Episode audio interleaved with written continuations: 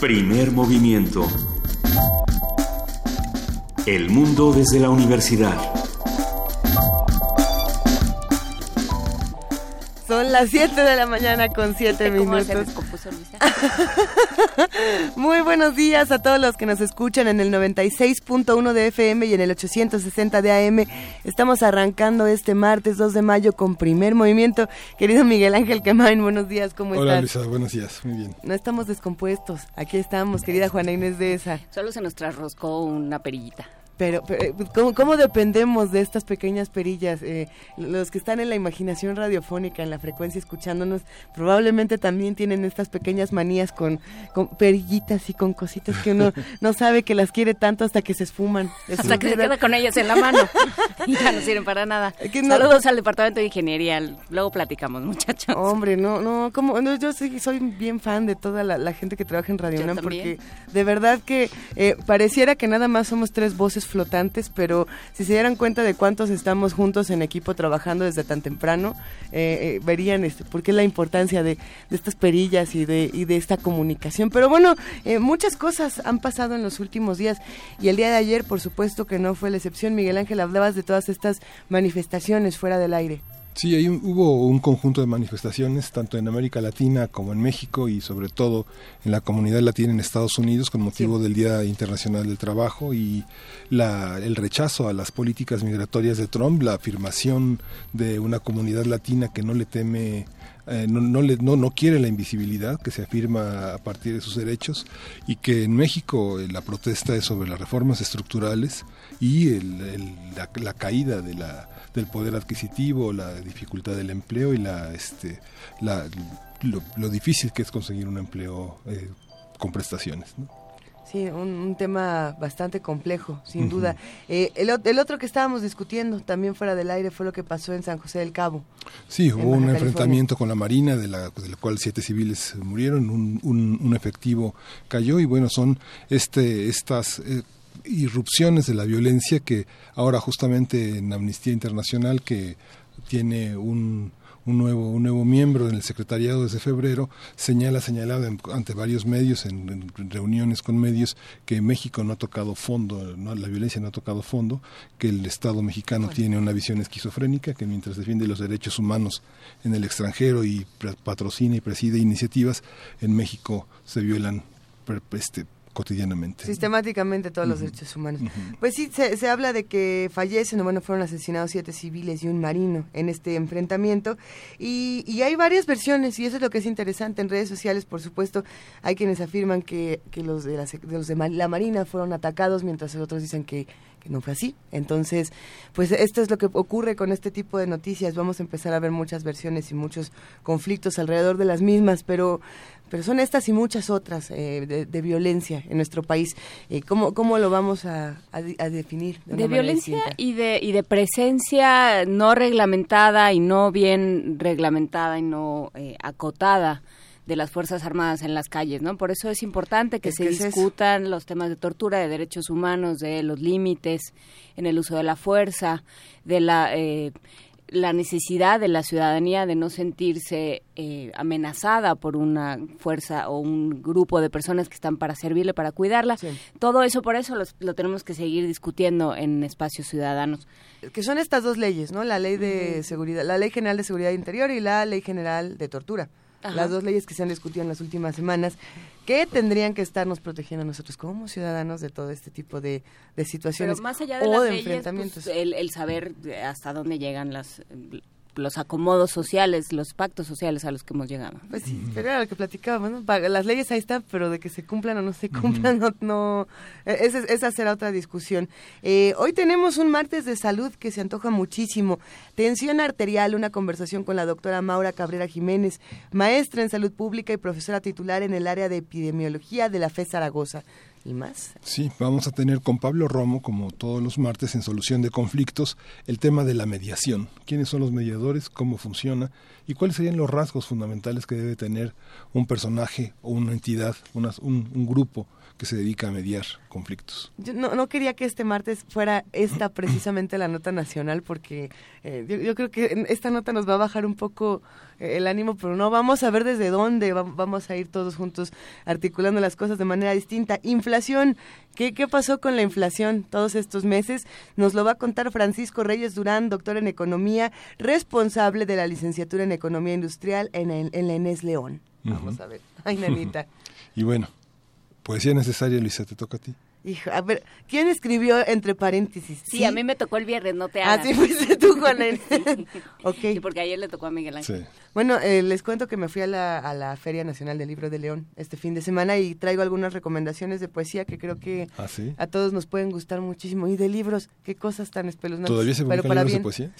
Pues sí, y muchos, y, muchas discusiones al respecto de quiénes están leyendo poesía y quiénes no.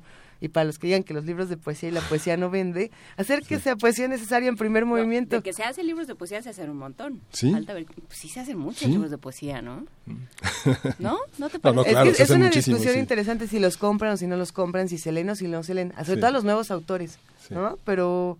no, pues sí se publica muchísimo. En Europa es donde se publica poco. Bueno, se, se publica se publica Uchelo o cosas este, muy viejas, ¿no? Estuvimos hablando de... Muy clásicas. Hay, hay una poeta que a mí me gusta mucho, eh, Margaret Atwood, que además es narradora, y algunos dicen que es mejor como narradora que como poeta. No, es mejor narrador. como narradora no me gusta nada. Que se arme el debate, no, no sé si hablemos de Margaret Atwood, ya le contaremos más adelante a pues sea Necesaria, pero la mesa que tenemos después está buenísima esta mañana. Sí, vamos, vamos a hacer una mesa sobre la identificación de las falsas noticias en las redes sociales. ¿Cómo identificar una falsa noticia? ¿Qué, piensa usted? Va a estar Raúl Trejo del Arbre, que es un especialista en temas de comunicación y es un investigador del Instituto de Investigaciones Sociales de la UNAM. Y eso por un lado, ¿no? Por, un lado está cómo identificamos las actuales y el otro lado es cómo era todo esto antes de que estuvieran las mismas redes sociales, ¿no? Porque las fake news existían desde... ¿Y cómo distinguimos, de Trump el otro día, cómo distinguimos entre hechos y, opiniones, porque ya son una mezcla muy, muy rara de distinguir. Vamos, vamos a ver desde dónde. Tenemos para cerrar primer movimiento esta mañana el ciclo Poesía Suculenta que va a empezar el día de hoy en Radio UNAM. Esto va a estar bastante bueno en la sala Julián Carrillo, Adolfo Prieto 133. Vamos a hablar con Marta Romo, jefa del Departamento de Extensión Cultural de Radio UNAM, que nos va a contar de qué se trata este ciclo de poesía justo para los que decimos que si hay o no hay poesía. Eh, son, si no me equivoco, cinco mujeres las que van a estar en este ciclo compartiendo con todos los, los radioescuchas y con todos los que se acerquen a la sala. Elsa Cross, Margarita Castillo, que, que es eh, muy especial verla en vivo, creo que no es algo que ocurre muy seguido, pero es la voz emblemática de, de Radio UNAM. Está Mónica Mansur, está Miriam Moscona y a lo mejor se me está yendo una poeta más, pero ahorita les vamos a contar. Quédense con nosotros de 7 a 10 de la mañana porque vamos a estar aquí en primer movimiento y arrancaremos hoy con música. Vamos a hablar con Gastón García Marinosi, periodista y escritor, que hoy es nuestro curador musical. ¿Cómo estás, Gastón? Hola, ¿qué tal? Muy buenos días. ¿Cómo estás, Gastón? ¿Ya tienes eh, la música de nuestros hijos? Ya tenemos la música para los hijos de todo el mundo, sí. sí ¿Cómo, cómo? De los hijos de alguien más, sí, desde luego. Este, pero a ver, eh, esto es un fenómeno, ¿no? En, ciertos cantautores, alguna vez lo platicábamos, Luisa, que de pronto se volvían padres de familia y ¡zas! les daba por la canción infantil. A muchos, sí. Sí, tal cual. Mira, estábamos pensando que, que acaba, acaba de, pasar el Día del Niño. La semana pasada no, no pusimos música para, para niños. Así que hice una selección, me puse a ver a, estos músicos de, eh, de rock, cantautores, de, de, nuestra querida patria. Y, y, bueno, hay muchísimos que, que en el momento de ser papás o, de interactuar de otra manera con, con los niños, eh, les sale este lado tierno, amable, amoroso, y escribieron unas canciones, eh, en muchos casos, eh, hermosas, preciosas, para, para los niños, ¿no? Así que hice una selección un poco en, en, este rubro, canciones para los hijos que escribieron estos estos músicos, que es un fenómeno tal cual, como lo dices, desde que, viene desde hace mucho tiempo, ¿no? Hay ya canciones emblemáticas de, de Lennon, de los Rolling Stones, de David Bowie, de Steve Wonder. Son muchísimos los que han escrito alguna vez la canción para, para sus hijos. ¿Sabía que Wild Horse es una canción que le escribió Kay Richard a, a su hijo? Yo no, yo me enteré hace, hace muy poco. Todos pensaban que era algún tipo de drogas, no, pero lo escribió a, a su hijo. Luego eh, Mick Jagger la, la cambió un poco y acabó dedicándosela a una mujer, pero originalmente esa canción... ¿Wild Horses? Sí, sí, sí. Ah, mira. Increíble, ¿no? La escribió para su hijo en un momento que tenía que salir de gira y no se quería separar de él y y, bueno nada luego Mick Jagger la, la, transformó un poco pero originalmente nació así eh, a mí también me, llamó mucho la, la, atención así que hoy les traje yo no le dedicaba esa a, mis no no no bueno estamos hablando del tipo que se esnifó al padre no tal cual sí, sí, la relación familiar siempre será un poco particular Ah, yo quiero a un tío como Keith Richards. Pero a ver, ¿qué, qué vamos a escuchar, querido Gastón? Tal cual, como tío debe ser perfecto. Eh, así que bueno, hoy traje unas, unas músicas de, Argentina, de Uruguay, de Brasil. Eh, justamente son canciones dedicadas a, los niños, a los hijos particularmente. Eh, para empezar, traje a Iván Noble, que no sé si lo conocen, es el cantante de un grupo emblemático de los 90 en Argentina que se llamó Los Caballeros de la Quema eh, hacían un, un, rock muy, muy interesante en ese momento. Ahora ya lleva muchos años él cantando solo, por supuesto ya fue padre y de hecho su hijo es el nieto de Palito Ortega. Pero bueno, esto tampoco va a ser una cosa de contar los chismes de las revistas de corazón. Pero bueno, su hijo que se llama Benito le escribió esta canción, se llama Bienvenido que vamos a oír en primer lugar. Luego traje a Jorge Drexler, que describió a su tercer hijo Noctiluca. Las Noctilucas son estas estos bichos, estas algas que brillan en el mar. Bueno, aquí habrá seguro muchísimos especialistas que van a empezar a, llamar a quejarse por lo mal que estoy definiendo esto, pues son estos bichitos que, que no, así se les dice en Uruguay. Francamente no sé cómo se... Que fosforecen en, dentro del mar, sí. Sí, ¿verdad? No sé cómo se llama. Bueno, que brillan, ¿no? Si alguien sí lo sabe, por favor, no no es que nos vayan a regañar, es que, que por favor que nos ilustren. Que aporten, claro, claro. Sí, habrá un biólogo marino que puede que está despierto a esta hora. Que está despierto retorciéndose y pensando es que no saben nada de veras. Así es, así que por favor nos lo nos lo aclare cómo cómo se dice aquí los las noctilucas, ¿no? El tercero que vamos a poner es eh, Fito Paez, una canción que le escribe a su hija Margarita, que de pronto se convirtió en una de sus canciones más más famosas, más conocidas y con esta eh, este efecto generacional que los conciertos de los rockeros cada vez están más llenos de niños. Entonces son las canciones, comentaba hace poco Fito Páez, que es una de las que más le piden en, en los conciertos, ¿no? De, eh, luego Cerati, Gustavo Cerati, una canción famosísima para que me lleves, se llama del disco Amor Amarillo, todas la, la recordarán, el famoso video con su esposa embarazadísima y cantando también. Esta es la canción que le escribió a su, a su hijo Benito. Se ve que en una época estaba muy, muy de moda en Argentina poner eh, eh, este nombre en honor a nuestro querido Taibo.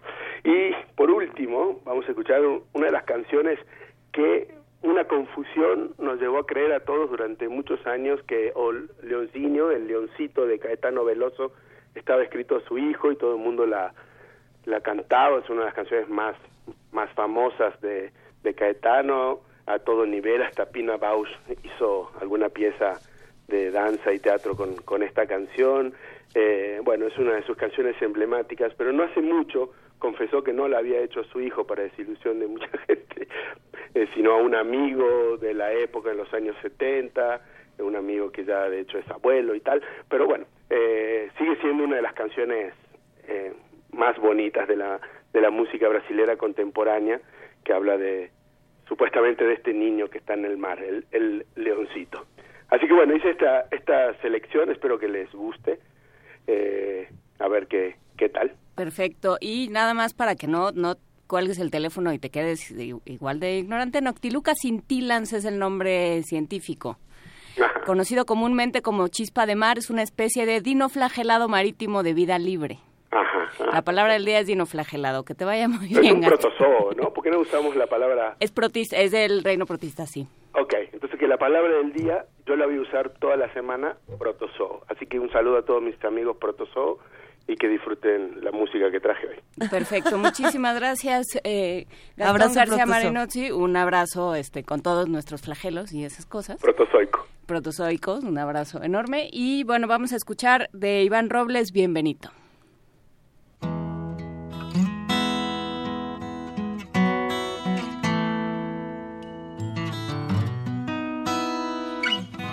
Tu sonrisa se hizo el pan con dulce de mis mañanas. Todavía no sé nombrar este amor que me desarma. Cuando te veo así, panzón, filibustero, único que me importa ahora sí es llegar a viejo. Te trajimos a un lugar absurdo, difícil y hermoso, lleno de gente que salta a cabecear con los codos. Que andar con pie de plomo dicen las bisabuelas. Yo diría que vayas lento y parejo, pero que gastes tus suelas. Yo daría un brazo por vos, pero a decir verdad Pasa de ser muy tonto, mejor. Dale la mano a mamá, dale la mano a mamá. Vas a ver qué rico el mar, los besos, los amigos Van a dolerte a veces las muelas, mujeres y olvidos. Mira bien a los dos lados antes de cruzar la vida. Y no te mastiques el viejo cuento de la otra mejilla. Que vos no me pierdo ni el fútbol, ni Beatles, ni el tango. De la gente con choferes yo pasaría de largo. Si vas a decir mentiras, no pierdas la elegancia Sé compañero en el vino y siempre caballero en las resacas.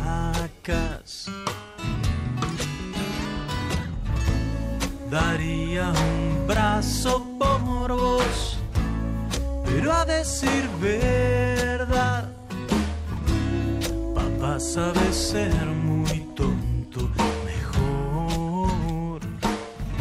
dale la mano a mamá, dale la mano a mamá.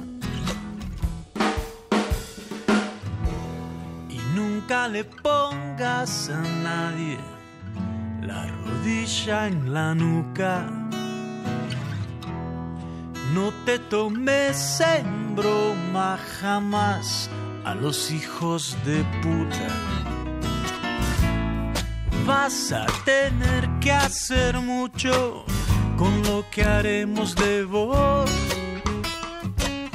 Bienvenido a este lío, hijo de mi alma, enano de mi corazón.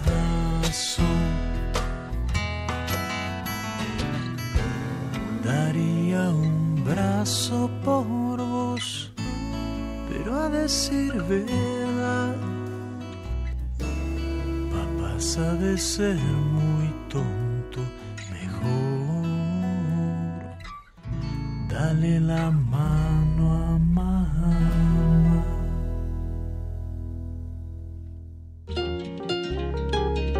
Primer movimiento.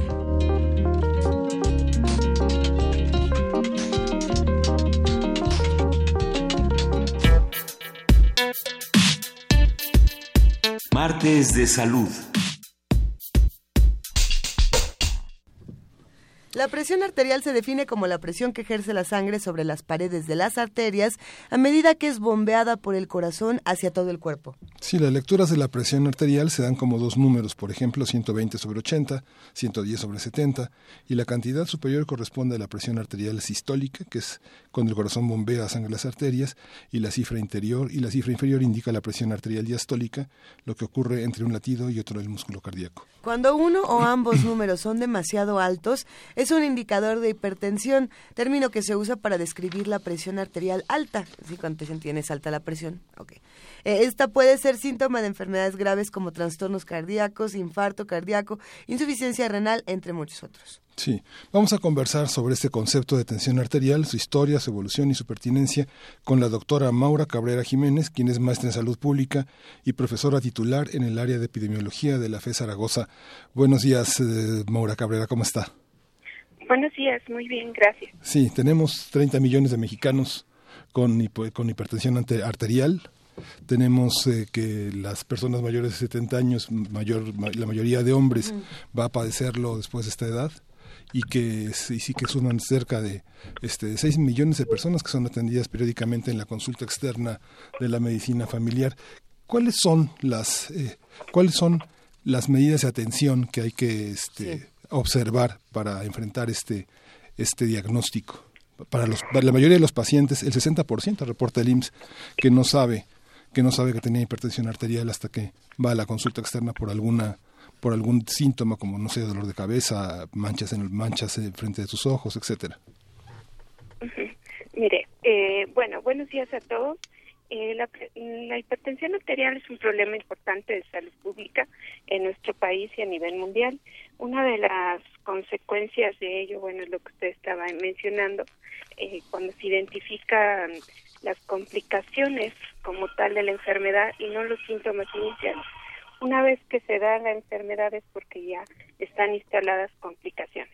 Y bueno, para evitar esto, a partir de los 20 años se está recomendando realizar una detección preventiva, que es eso, la búsqueda intencionada de ciertas condiciones que favorecen la, el aumento de la presión arterial.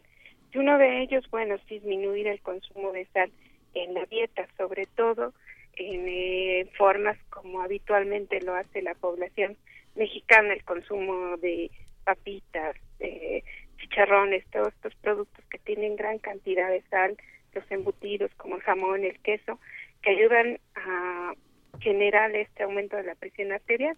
Por un lado, el, la falta de control de peso, bueno, también nos es un indicador importante por lo cual se debe de mantener un peso o un índice de masa corporal por debajo de 25 kilogramos por metro cuadrado. Se recomienda el hecho de no fumar, esa es una indicación así, tal cual no fumar, para disminuir también el aumento de la presión arterial.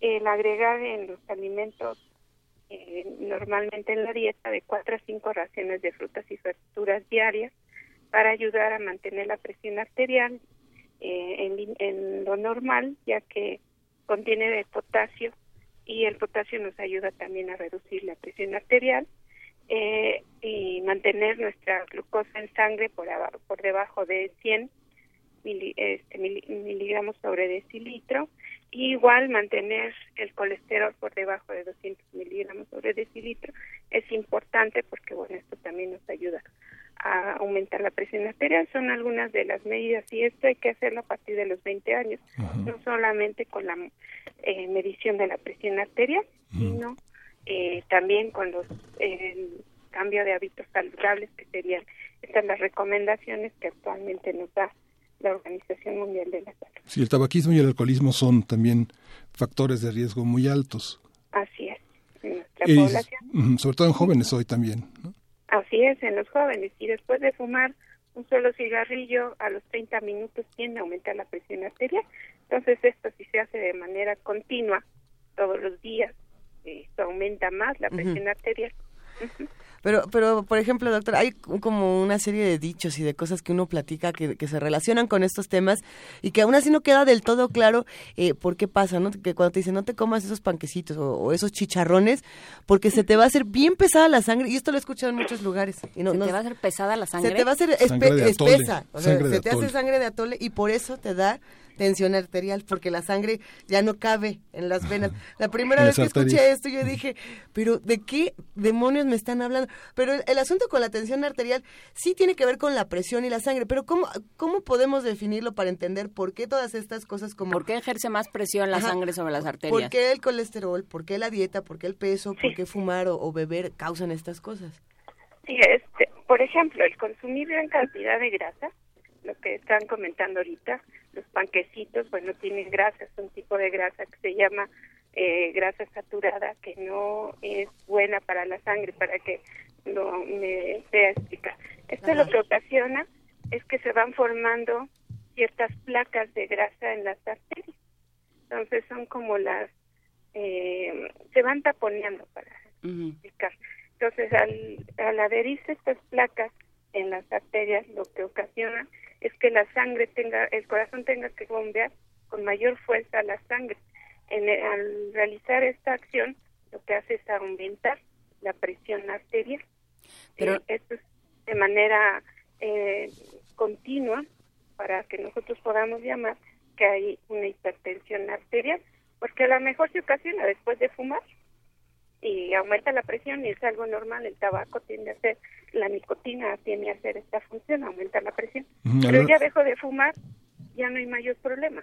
Pero si lo hago de manera continua, esto va a ocasionar que esté aumentada la presión y entonces se va a mantener la presión arterial elevada. Entonces, por ejemplo, el colesterol, eso es lo que nos hace, la grasa saturada, perdón, andamos en comunidad trabajando, así que si hay algo de ruido, y estamos aquí precisamente haciendo una detección de hipertensión arterial y de glucosa en sangre. No se preocupe. Entonces es la función que realizan estos factores de riesgo. Lo principal es que se taponean las arterias y eso es por las placas de ateroma, que así se llaman, que están ocasionados por todo ese almidón que se consumió, el, el colesterol que se adherió y forma esas placas. Sí, hay muchos mitos alrededor de eso. Por ejemplo, la gente dice se me subió o se me bajó la presión porque discutí con mi esposo o le grité a mi mm. hijo, ¿no? La presión alta, eh, la presión se, se, determina también por el estrés, por esa cuestión que la gente dice me puse nervioso y se me subió la presión. Así es, actualmente tiene mucho que ver el estrés, es otro de los factores importantes eh, en nuestra vida que nosotros tenemos tan acelerada en las ciudades, y aumenta la presión arterial por un mecanismo también que está relacionado con el sistema nervioso y aumenta la presión cada que estoy estresado. Bajo cualquier condición de estrés tiende a aumentar y si esto es continuo, pues llega un momento en que la presión se mantiene continua, ya no disminuye. ¿Pero esto tiene que ver con que se acelera el ritmo cardíaco? Aumenta la presión, sí, y tiene que ver con el aumento para compensar ese aumento de las hormonas en sangre que tienden a aumentar la presión arterial. También es por, la cuestión del sistema nervioso. El sistema nervioso genera este aumento de la presión como mecanismo de defensa y eso hace que genere el aumento de la presión. Las actividades que, que promueven la fatiga en el organismo, mucha gente se espanta porque en un análisis puede tener triglicéridos altos o colesterol alto y piensa que el ejercicio le va, le va, le va a dañar la actividad, este, de, las largas caminatas, la actividad sexual. Este tipo de factores son de riesgo para padecer una consecuencia de la tensión arterial como un infarto, por ejemplo. No, al contrario. Tiene que eh, la actividad física ayuda a mantener la presión arterial dentro de los límites normales. De hecho, debemos de realizar toda la población, y dependiendo su, este, su estado de salud, eh, todos los días, este, por lo menos cinco veces por semana, 30 minutos de, de alguna actividad aeróbica, y hasta caminata, andar en bicicleta, este, bicicleta estática, alguna actividad de este tipo aeróbica para mantener la presión arterial. No, al contrario, inclusive la actividad este sexual, lo que me estaba preguntando también usted, eh, tiene que ver con el estrés, entonces ahí también ayuda a, disminuir la presión arterial. Y aquí todos hicimos una cara a de, ver, eh, de, que nos dan, de que nos dan permiso de, de, un, alto de un alto rendimiento. Eh, tiene que ver la tensión arterial tiene que ver con la salud de las arterias por un lado, ¿no? El, el bienestar de las arterias. Así es. Estacionar ahí. Y, no se estacione ahí. le digo que estamos en comunidad, perdón. Hágale caso a la autoridad también, no solo al médico, sino también a la autoridad. No se estacione ahí. Estamos repartiendo los materiales, entonces estamos en eso. Al final de la conversación que nos cuente un poco, por favor, doctora. Ajá, este, que es este trabajo de comunidad. Pero, pero vamos pensando, por un lado es la salud de las arterias y por el otro lado tiene que ver con la química de la sangre también, como decía Luisa, la, la sangre se adelgaza o se, o se hace más densa. Así es. Sí, de hecho, el tabaco lo que hace es que la sangre se hace más viscosa, que es lo que se me está comentando, que se hace más pesada. Al ser más pesada, pues es más trabajo para el corazón para bombearla y distribuirla en todo eh, el sistema circulatorio y esto ocasiona que aumente la presión arterial. Lo mismo hace el colesterol. Al acumularse mayor cantidad de colesterol en la sangre, la vuelve más viscosa, más pesada y tiene aumentar la presión. Y podemos pensar en procesos contrarios, por ejemplo, eh, los que nos dicen que, que, si tomamos, bueno, que esta es otra como leyenda urbana, ¿no? Que si tomas mucho ácido acetil salicílico, la sangre la se adelgaza. No sé qué tan mito es y qué tan real, porque sí hay muchos doctores que te recetan ácido Es anticoagulante, ¿no? Son las plaquetas las que bajan. De hecho, es para ayudar a disminuir el riesgo de un infarto o un accidente vascular cerebral, una embolia, lo que normalmente conoce la población. Entonces, tiene que ver con ello, ayuda a evitar esta parte, sobre todo para disminuir esa consistencia que tiene. Dice, es un antiagregante plaquetario, por ahí escuché, este, que hace esa función de evitar que se generan esas placas de ateroma también. Entonces, por un lado tenemos a los hipertensos, pero también podríamos tener a, los hipotensos, ¿no? Que eso es interesante. ¿Qué pasa con los hipotensos y, y por qué no hablamos tanto de ellos cuando pensamos en tensión arterial? Ah, porque es menos frecuente la problemática con los hipotensos. Habitualmente los hipotensos tiene que ver con que eh, disminuye, bueno, la falta de ingesta de líquidos. Entonces hay que buscar primero si la población consume líquidos o no consume líquidos, que habitualmente es lo que hace la población, no consume líquidos, sobre todo agua este, normal, ¿verdad? Entonces esto tiende también a disminuir la presión. Entonces nuestro riñón funciona con el agua. Si hay mayor cantidad de agua, bueno, aumenta la presión arterial y si hay menor cantidad de agua, pues disminuye la presión arterial. Los que venden aguas embotelladas dicen que hay agua baja en sodio. ¿Esto es un mito también o, se puede tomar cualquier tipo de agua? Este, con que sea agua normal no hay mayor problema. Hay que evitar si todos aquellos eh, productos que están disponibles que son adicionados a veces este, los hay me fue ahorita el nombre de, ellos, los energizantes. Que tienen electrolitos.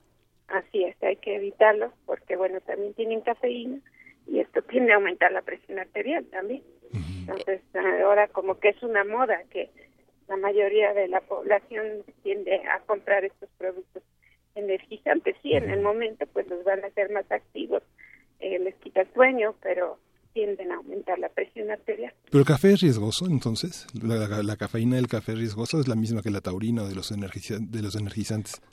Así es. es. ¿Es riesgosa la cafeína del café? Sobre todo el café también es un factor, el consumo excesivo. Cuando se consumen más de cinco tazas al día de café, tiende a tener este aumento de la presión arterial y si esto lo hacemos de manera habitual, eh, también aumenta la presión ya de manera sostenida porque pueden haber variaciones de la presión dada el consumo de alimentos o productos cafeinados, pero si esto se hace de manera continua, tiende a aumentar la presión ya de manera sostenida. Pregunta Flechador del Sol, ya para cerrar, eh, ¿lo de la ingesta de vino y whisky ayuda a la hipertensión o a la hipotensión o a algo? Él lo que quiere es un pretexto. Ayúdele, doctora. El, el vino o el whisky. Ah, bueno, lo recomendable es no consumir ningún tipo de bebida alcohólica. De hecho, este, sí está estipulado que se puede consumir, pero solamente vino tinto y son 30 mililitros al día. Ah, eh, eh, solamente. ¿Lo de la copa diaria de vino tinto es real? O sea, ¿sí, es, sí nos hace bien? Sí, es, pero 30 mililitros, no más de 30 mililitros. Entonces, saca, saca, su jeringa y, mide sus 30 mililitros para poder ser exacto. Porque lamentablemente si les decimos a toda la población que sí, resulta que entonces el pretexto, y me dijo mi médico que puedo consumir y es una copita en la mañana, una mediodía, otra en la noche. No, son solamente 30 mililitros. La mañanera y la dormilona. Así es, no, porque entonces la función del vino es disminuir esa formación de placas que ya les comentaba hace un momento, de ateroma, y eso nos ayuda a disminuir, pero no más, porque entonces vamos a tener el efecto contrario, donde aumente la presión arterial. Okay. Una vez declarada la presión arterial, no se cura, ¿verdad? Es una enfermedad crónica. Así es, es una enfermedad crónica, degenerativa, en algún momento va a causar las complicaciones que ya comentaron hace un momento ustedes, pero no se cura. Es un mito de que se cura. Se controla, no se cura. Pues estaremos al pendiente y trataremos de compartir más información para los que los que nos escuchan y que por supuesto les interese este tema. Pero pero Maura Cabrera, antes de que nos despidamos, cuéntanos por favor qué estás haciendo. E, esta labor comunitaria es muy importante y vale la pena como resaltarlo. Claro, este, mira, dentro de las actividades que tenemos con los alumnos de la carrera de médico ciudadano, está en nuestro plan de estudios en el programa realizar una detección de hipertensión arterial y de diabetes mellitus en la población mayor de 20 años. A nosotros nos toca trabajar en la colonia Juan Escutia, que es un área aledaña a la clínica de la FE Zaragoza, eh, que está aquí por cabeza de Juárez, para que lo ubiquen rápidamente. Entonces, estamos haciendo ahorita esa detección, eh, hacemos la invitación a la, de la colonia, montamos unos pequeños módulos con los alumnos para hacer la actividad y es lo que estamos ahorita haciendo esta detección. Los pacientes que encontramos con presión arterial por arriba de 140-90 y algunos factores de riesgo, los canalizamos a la clínica para darles el seguimiento, hacer diagnósticos si es lo necesario y establecer un tratamiento. Y lo mismo para los de detección de glucosa, lo mismo a todos aquellos que encontramos que tengan más de 100 miligramos sobre decilitro, también los analizamos. Eso es lo que estamos haciendo, esto de manera gratuita porque es por parte de la universidad. Perfecto, pues muchísimas gracias, Maura Cabrera Jiménez, maestra en salud pública y profesora titular en el área de epidemiología de la FE Zaragoza. Gracias por estar esta mañana con nosotros y que tenga buen día y buena jornada. Igualmente, muchas gracias y perdón, pero andamos aquí en la comunidad. No, no se preocupe, muchísimas gracias. Gracias, hasta luego, muy amable.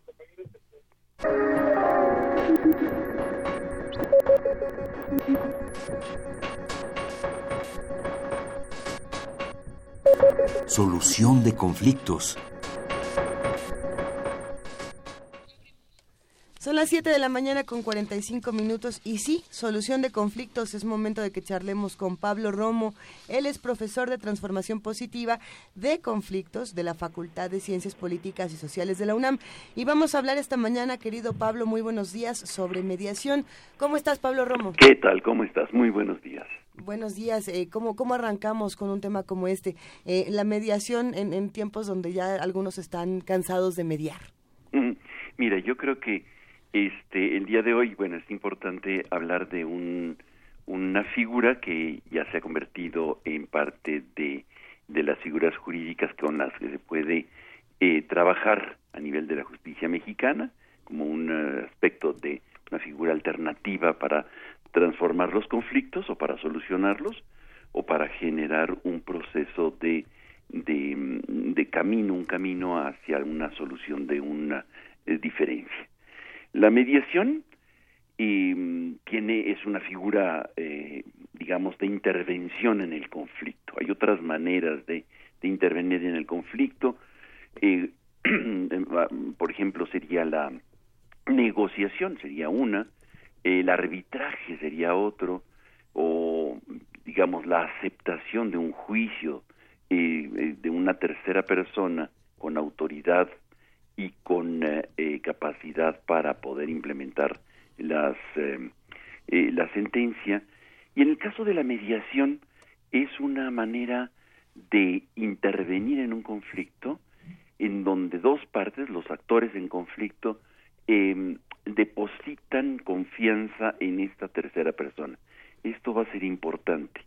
Es una manera de intervenir en los conflictos cuando eh, eh, no hay eh, exploradas posibilidades jurídicas o normatividades que rijan una situación de diferencia, la mediación interviene y puede ayudar mucho a, facilitar el encuentro entre las partes que se están peleando.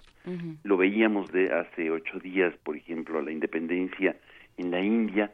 Bueno, eso fue a través de un proceso pacífico, pero este ahí no había un tercero imparcial, digámoslo así, que estuviera puenteando, ayudando a construir puentes. En cambio, en la paz que vemos, eh, que hemos visto que se está haciendo, que se está construyendo en Colombia, hay un tercero ahí que juega un papel muy importante y que tiene un perfil muy poco relevante. En cuanto al protagonismo, lo llevan los actores.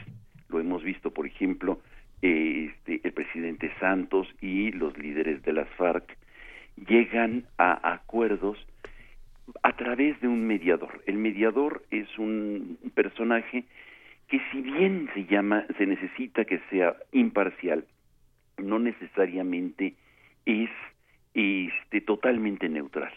Lo, todo el mundo va a decir, bueno, es que eh, tiene ciertamente su corazoncito y normalmente eh, participa, eh, digamos, con un tipo de de filias y fobias como todos los seres humanos. Sin embargo, este mediador intenta y procura explicitar sus eh, sus afecciones, sus eh, digamos dónde está su su visión y trata de, de, generar confianza en las dos partes. Tiene que ser reconocido por los dos, al menos por los dos actores eh, fundamentales, y tiene que jugar un papel de no de de buscar soluciones él, sino ayudar a construir a los dos. Pasa por un primer momento que es la conciliación. Trata de, de generar un proceso de sentarlos a la mesa, no necesariamente físicamente, porque hay muchos procesos en donde hay tanta tensión que no es posible sentarse físicamente a la mesa más que para la foto, sino están en el cuarto de al lado y está uno caminando, el mediador camina de un cuarto al otro, tratando de escuchar las dos partes, generando propuestas y generando posibilidades mucho más inventivas. Esta, em, este, esta figura eh, no les gustan a muchos porque cuando van perdiendo dicen mejor nos apegamos a lo que la ley establece. y, y creo que aquí este, el mediador tiene que jugar un papel mucho más creativo. Las, las vías de solución, los caminos que está generando de solución son en búsqueda de, de futuro, no necesariamente para pactar y llegar a una firma de paz, sino para ir generando un proceso que al final del túnel o al final del camino se pueda llegar a eh, haber transformado el conflicto y quizá a los propios actores. Y me parece que eh, pues nuestro auditorio está oyendo semana a semana eh, las diferentes métodos o eh, estrategias de abordar un conflicto, hoy que se quede con la idea de que esta mediación ya existe como figura jurídica a nivel de la después de las reformas que hubo de la Constitución para nuestro sistema penal este adversarial, ahora podemos nosotros acudir con mediadores para buscar soluciones frente a situaciones que parecen imposibles o que la ley es ambigua o que no necesariamente tengamos que ir ante un eh, proceso jurídico establecido como lo conocemos normalmente. La mediación es una alternativa para transformar nuestros conflictos. Y eh, es, es interesante eh, pensar, y creo que nos ha ayudado mucho esta, esta sección, Pablo, por un lado para entender que el conflicto existe, ¿no? Tenemos una, una cultura que, que cree que el conflicto es malo necesariamente. ¿no? Y, creo que de ahí partimos cuando empezamos con esta sección. El conflicto es lo que hace crecer a las sociedades, a las personas. Eh, eh, para, para encontrar consensos, ¿no? Y por el otro lado, la, admisión, por un lado la admisión del conflicto y por otro lado la, admisión de las animadversiones, ¿no? Bueno, pues no, no se quieren, no se van a querer, ni modo, ¿no? Pero tienen que aprender a, vivir, tienen que, que, encontrar la manera de convivir, ¿no? Y encontrar la manera de cada uno lograr algo, no necesariamente todo lo que quiere, pero algo, ¿no? Y yo creo que ahí el papel del mediador es fundamental, como este, este asunto que tú reiteras de la creatividad, también tiene que ver, yo creo, con el poder ver hasta dónde van a poder llegar y poderse fijar eso, o sea, poder tener claro, más de allá no van a llegar. Claro. Y, y mira, el mediador tiene que ir generando muchas ofertas, no necesariamente ir como en un péndulo, va de un lado al otro, eh, ofreciendo de acuerdo a lo que va sintiendo y va escuchando del otro actor, generando un, una especie de puente, este, este puenteo, este, este movimiento pendular que, no, que, que, puede durar mucho tiempo. Lo, lo vemos, los grandes conflictos, eh, pues duran este, las mediaciones hasta años. En un conflicto menor, en una situación menor, los mediadores pueden ser audaces y generar ofertas eh, muy creativas, que no necesariamente que, que, los que los actores no están viendo no soluciones caminos que no están viendo los los propios eh, actores. Y es muy importante nada más decir que este yo creo que se puede generar un proceso de mediación prácticamente en todo o de negociación o de arbitraje casi realmente en todo salvo en cuestiones de valores es decir identidades y valores no puedes tú este, eh, ponerte a tratar de generar un proceso de negociación. Algo tan elemental como, por ejemplo, ser musulmán. Yo soy musulmán y entonces este, voy a negociarlo, dejar de ser un poquito musulmán. No, esas cosas no se o ser gay, o ser mujer, o ser eh, identidades. No soy sotzil, y eso no lo puede uno meter en las mesas de negociaciones. Y muchas veces este, los conflictos se dan por intolerancias en ese nivel. Ahí sí la mediación no funciona. Pero entonces, por ejemplo, en el caso de, eh, de interrupción legal del embarazo, ¿no? si va en contra de una serie de valores y de un sistema de creencias, de un lado y del otro, o sea, tanto el estar a favor o estar en contra tiene que ver, pasa por un, por un sistema de creencias y un sistema de valores, como, como llego a un punto. Eh, ahí no se puede negociar, ahí no se puede negociar. Es la ley. Se aplica se aplica la ley, se aplica eh, los, los principios digamos, de los derechos humanos. El camino para poder intervenir en una situación así es eh, la, la, posibilidad de, de, que se, digamos, eh, la, la, despenalización genera una posibilidad para unas de hacerlo y para otras de no si no tienen deseo, no lo hacen, ¿no? Pero, pero dejas a un factor de la población pensando las leyes van en contra de lo que yo creo. De, de, de, o sea, van en contra de mi sistema superior de creencias. Exacto. me parece que en ese sentido la ley tiene que tener una amplitud mayor. O sea, el respeto a la posibilidad de ejercerlo o no, como es el caso de la despenalización del, del, del aborto. O u otro tipo de, de, creencias, la libertad religiosa, ¿no? Frente a las posibilidades, tiene que ser un, un, un, paraguas muchísimo más amplio. si tú quieres creer en alguna religión, o ser eh, musulmán, católico, creyente, lo que sea, este, eh, la, la ley debe de garantizar esa gran diversidad. Lo mismo en el caso que tú estás presentando. Mm. Y la laicidad no se negocia, digamos, la, la, laicidad permite un arbitraje más que una mediación. La laicidad es, digamos, este, tiene que ser lo suficientemente amplia para poder abarcar dentro de sí la posibilidad de que haya ejercicios de, em, de, de, de, las diferencias, de las diferentes creencias. ¿Sí me entiendes? sí, sí, sí, O sea, eh, la laicidad no es una doctrina, es más bien un gran, una gran posibilidad para que entren muchas, muchas expresiones diversas.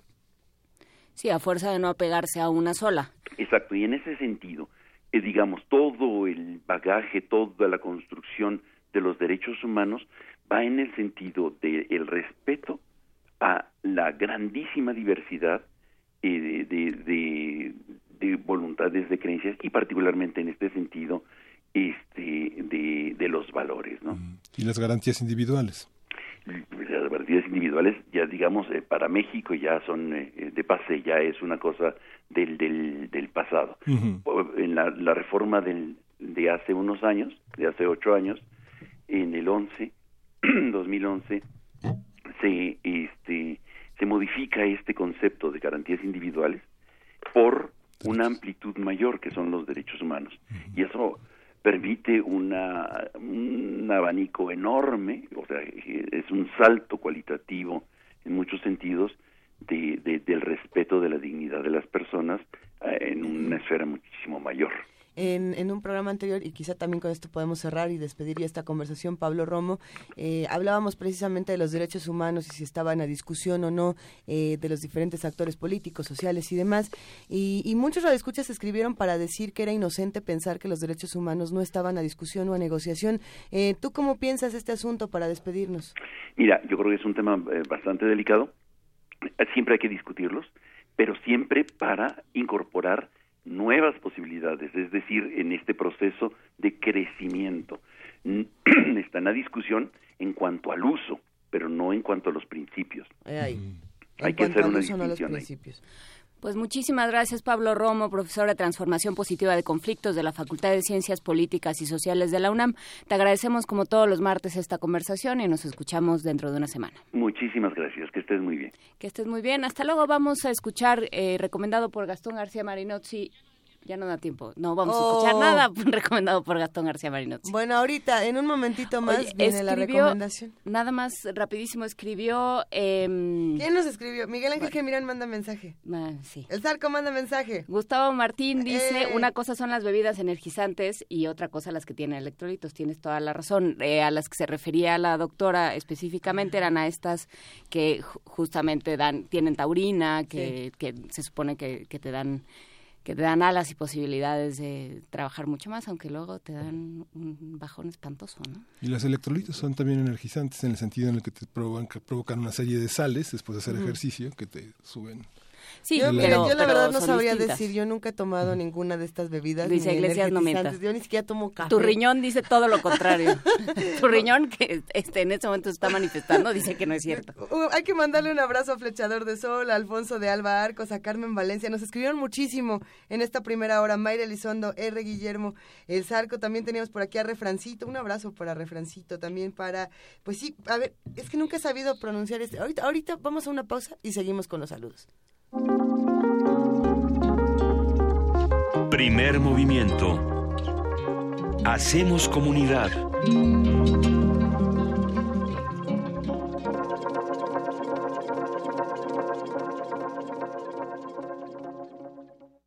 Corte informativo. La UNAM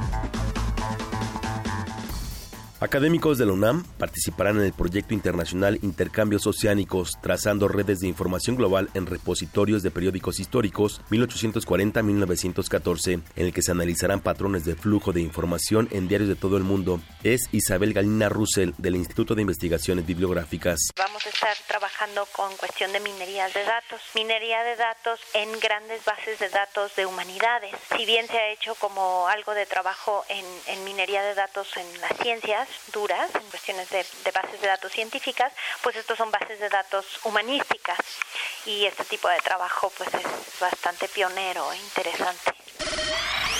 En entrevista con Radio UNAM, Eduardo Guerrero Villegas, director general de atención a la comunidad, habló sobre las actividades del Festival de Prendas de Vestir más allá de las texturas. Vamos a estar en el Palacio de Minería a las 8 de la noche el día 3 de mayo, que está en Tacuba número 5. Y justamente lo que es es el certamen de pasarela en su decimocuarto edición de prendas de vestir, que es el patrimonio de la UNAM más allá de las texturas, que va a estar totalmente plagado de creatividad y obviamente buscar la pertenencia y el orgullo universitario a través de estas este, grandes vestimentas que van a aportar los universitarios de la máxima casa de estudios la Universidad de la Nación. Nacional. Un enfrentamiento en San José del Cabo, Baja California Sur, entre personal de infantería de Marina y presuntos integrantes del crimen organizado, dejó un saldo de ocho muertos, incluido un elemento de la Marina. En entrevista con Radio UNAM, Pablo Ferri, corresponsal del diario español El País, habló sobre la condena del ejército mexicano contra efectivos que torturaron a ocho de sus compañeros. Policías judiciales eh, militares llega al batallón de al 69 batallón de infantería en Saltillo, Coahuila y detiene a 16 oficiales y elementos de tropa, ¿vale? Entonces, de esos 16, 9 eh, enfrentaban el Consejo de Guerra la semana pasada. A ocho las han condenado y a uno no. A todos, eh, y no, no es que lo diga yo, lo, dice diferentes fuentes, ahora te los explico, a todos los torturaron los propios elementos de la Policía Ministerial Militar cuando estuvieron detenidos en el batallón allí en Saltillo, Coahuila. Los estuvieron detenidos tres días. El alto comisionado de las Naciones Unidas para los Derechos Humanos, Said Rajad al-Hussein, lamentó la crisis de impunidad que vive México, por lo que sugirió al gobierno de Peña Nieto crear un consejo asesor que se encargue de enfrentar este problema. Emilio Gamboa, coordinador del PRI en el Senado, convocó a las demás fuerzas políticas a recurrir a un periodo extraordinario de sesiones para designar al nuevo fiscal anticorrupción. Economía y finanzas. La agencia Moody's consideró que la inclusión del sector energético en la renegociación del Tratado de Libre Comercio de América del Norte abriría oportunidades de inversión y de mayor crecimiento de la industria en México y Estados Unidos. El presidente del Consejo Coordinador Empresarial, Juan Pablo Castañón, afirmó que para mejorar el empleo se debe combatir la economía informal. Es decir, promoviendo la formalización de la economía. Actualmente, seis de cada diez mexicanos se ocupan en el sector informal carecen de servicios médicos, no tienen acceso a la seguridad social y perciben un ingreso insuficiente. No es casualidad que los seis estados con mayor informalidad son también los que tienen mayor pobreza desafortunadamente.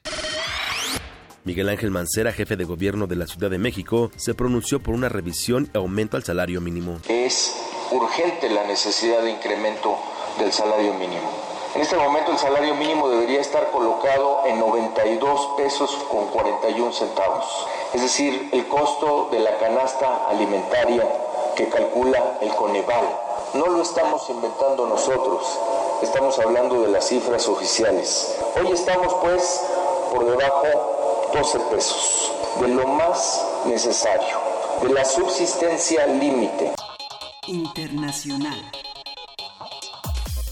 El presidente de Estados Unidos, Donald Trump, afirmó que está dispuesto a reunirse con el líder norcoreano Kim Jong-un bajo las circunstancias adecuadas en medio de la escalada de tensión con Pyongyang por sus reiteradas pruebas de misiles y su programa nuclear.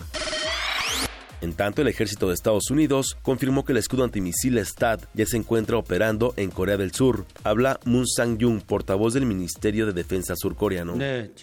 Puedo confirmar que el escudo antimisiles ya se encuentra operativo para responder si es necesario a las amenazas nucleares y con misiles de Corea del Norte, dijo.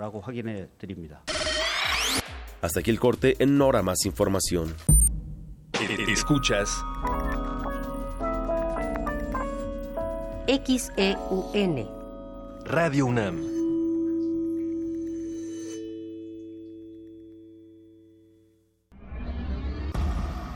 El horario de primavera es una medida necesaria para ahorrar horas de descanso. No olvides que el 15 de mayo debes adelantar tu radio una hora para no perderte la programación de Radio UNAM. Recuerda, desde el 15 de mayo, Resistencia Modulada iniciará a las 20 horas. ¿Tienes dudas de su programación? Consulta www.resistenciamodulada.com o escucha nuestras transmisiones. El silencio no es una opción. Radio UNAM. Una degustación de ritmos y palabras para oídos cultivados y paladares exigentes. Sentencia. Al mal nacido, música. Al bien nacido, más. Aliméntate en los martes de poesía de Radio UNAM, que este mes se convertirá en una cata verbal con el ciclo Poesía Suculenta. Margarita Castillo, Mónica Mansur, Miriam Moscona, Yamile Paz Paredes y Elsa Cross. ¿No sabe usted que soy inmortal? Martes de poesía de Radio UNAM, a las 20 horas, en la sala Julián Carrillo de Radio UNAM. Adolfo Prieto 133, Colonia del Valle. La entrada es libre. Radio UNAM. ¿Eres de los que se la pasa posteando fotos en el Face burlándose de los políticos? ¿Dándoles retweet a esas frases inteligentes de protesta? ¿Muestras tu inconformidad en redes sociales? ¿Haces memes quejándote del gobierno? En el Partido Humanista queremos decirte que eso no va a cambiar las cosas y que si quieres que este país cambie, tienes que ponerte a trabajar. Y el partido político es el mejor instrumento para cambiar las cosas. Y este es nuevo, no tiene vicios y tiene espacios para ti. Súmate, conócenos y pongámonos a trabajar. Partido Humanista Ciudad de México. Náhuatl, Mixteco, Maya, Celtal, Tzotzil, Zapoteco, Otomí. Las lenguas originarias de México reunidas en un espacio de interculturalidad. Calme Cali. Calme Cali. Acompáñanos a conocer las diferentes culturas indígenas de nuestro país en voz de sus hablantes. Todos los jueves a las 10 de la mañana. Retransmisión domingo 15:30 horas. Por el 96.1 de FM. Radio UNAM. En un mundo desigual e intolerante, ¿cuál es la línea que nos separa del otro? Sin margen. Borramos fronteras. Acompaña a Luisa Iglesias y conoce los ecos de la diversidad social. Todos los jueves a las 12 del día por el 96.1 de FM. Radio UNAM. El testimonio de un suceso extraordinario en la historia del arte moderno, impulsado por la Revolución Mexicana con su legado político-cultural. Acércate a la obra de los artistas que forjaron su producción plástica a partir de la huella ocasionada por los acontecimientos de 1910. Pinta la Revolución, Arte Moderno Mexicano, 1910-1950. Hasta el 7 de mayo, Museo del Palacio de Bellas Artes, Avenida Juárez y Eje Central, Centro Histórico, Secretaría de Cultura. Fue el símbolo de la Guerra Fría y miles trataron de atravesarlo. Duró 28 años y cayó tan repentinamente como se erigió. Te invitamos a que asistas al Cineclub Radio Cinema. 28 años sin el muro de Berlín. Los miércoles de mayo, 6 de la tarde. Sala Julián Carrillo de Radio UNAM. Consulta cartelera en www.radiounam.unam.mx o comunícate al 5623-3271. Entrada libre. Puedes tomar una historia, un personaje y convertirlo en película, pero ¿una idea? ¿Una forma de pensar? Radio UNAM te invita a disfrutar de su Cineclub Radio Cinema y el ciclo Nietzsche en el cine. Miércoles 5, el día en que Nietzsche lloró. Miércoles 19, El caballo de Turín. Miércoles 26, La soga. Todos los miércoles de abril a las 18 horas en la sala Julián Carrillo de Radio UNAM. Entrada libre. Como los pulpos, los escritores son más sabrosos en su tinta. Una producción del Instituto de Energías Renovables de la UNAM. Lunes y miércoles al mediodía por el 96.1 FM. Radio UNAM. Búscanos en redes sociales, en Facebook como Primer Movimiento UNAM y en Twitter como P Movimiento o escríbenos un correo a primermovimientounam@gmail.com. Hagamos comunidad. Ya son las 8 de la mañana con 10 minutos. Esta es la segunda hora de primer movimiento con Juana Inés de Esa, Miguel Ángel Quemain y Luisa Iglesias y tenemos notas de la universidad. en México se desperdician más del 37% de los alimentos que se producen, cantidad que podría satisfacer las necesidades alimentarias de 28 millones de personas. ¿Te acuerdas de esta campaña, Miguel Ángel, de, de comer alimentos feos? Que salió en, en, Francia y en otros países, que decía, eh, cuando vean frutas en, en, el mercado, cuando vean verduras golpeadas, feas, llévense esas, ¿no? Porque son las que las que no se las que no se consumen, ¿no? Y había como toda esta campaña de las regalemos. Que se van a acabar tirando. Ajá, todas estas que se van a tirar, vamos a regalarlas para que no se tiren. No tratemos de, desde el consumo mismo de, de, de, sacar estos productos del mercado. Era interesante, pero bueno. Sí, es interesante y es Francia. Y bueno, uno ve en, en Francia, en Inglaterra, en Alemania, las, los, los viejos con sus viejos abrigos de cashmere que tienen 40 años de uso hurgando en las en los, en los desperdicios de la basura para, llevar un poco de hortalizas a su mesa, ¿no? Es algo, es algo. Pero aquí la, la, voracidad de las tiendas de autoservicio, la destrucción que desde hace ya algunas décadas se hace de los alimentos que están picados, etcétera, y la boutique que representa el súper no permite, permite, fomenta una conducta del desperdicio, ¿no? ahí. Y bueno, Antonio Quijano tiene la información, el detalle de esta, de esta idea. Venga.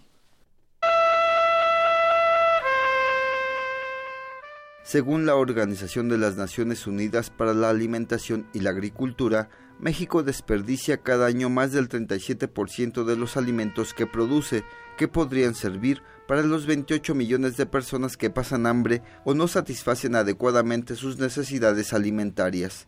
El doctor Héctor Castillo Bertier, del Instituto de Investigaciones Sociales de la UNAM, explicó que es un problema provocado por diversos factores como la perecibilidad de los alimentos dijo que tan solo en el caso de la central de abasto de la Ciudad de México, la merma en la cantidad de alimentos se ubica entre el 10 y 15%.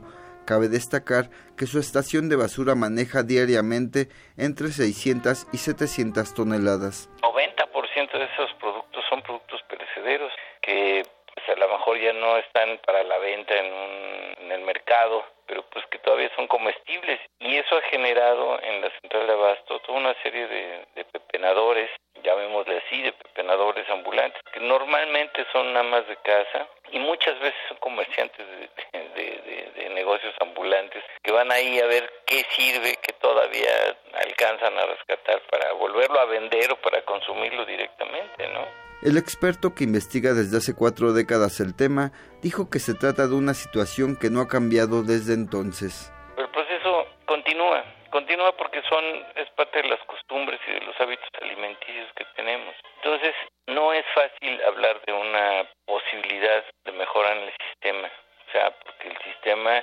está hecho de una forma en la que estos excedentes o estos rubros este, sobrantes pues van a estar siempre presentes, ¿no? Y en un país que tiene, digamos, tan pocas regulaciones como México, bueno, pues esto genera una situación de pepena, una situación de, reventa, y, y es una situación, desgraciadamente, una situación normal. Añadió que las cosas pueden cambiar, pero hace falta voluntad política. Para Radio UNAM, Antonio Quijano.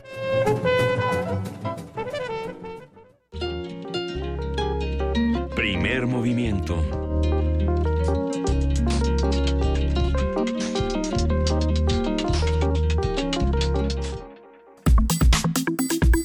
Nota Nacional.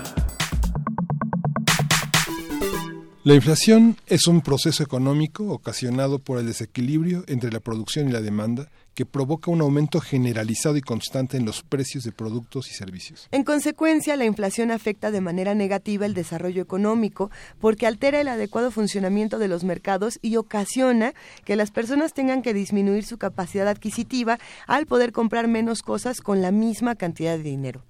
Haremos un análisis del concepto de inflación, en qué nos afecta y cuáles son las predicciones para los próximos periodos con Francisco Reyes Durán. Él es doctor en economía y responsable de la licenciatura en economía industrial de la Inés León. ¿Cómo está este doctor Reyes Durán? Eh, Miguel Ángel, muy buen día. Habla, eh, hablo con mucho gusto con ustedes. Este es un placer tenerlos eh, eh pues estar con ustedes. Eh, adelante. Muchas gracias, doctor. Tenemos una, un índice de inflación desde el inicio de 2017 que va, según el INEGI, de 4.86% al 5%, según algunos otros datos. ¿Cuál es qué, qué, significa esto y qué relación hay con el poder adquisitivo de la gente y las variables que, que, enfrentamos en distintos terrenos, tanto laborales como de consumo, y esta, y esta cuestión de los precios?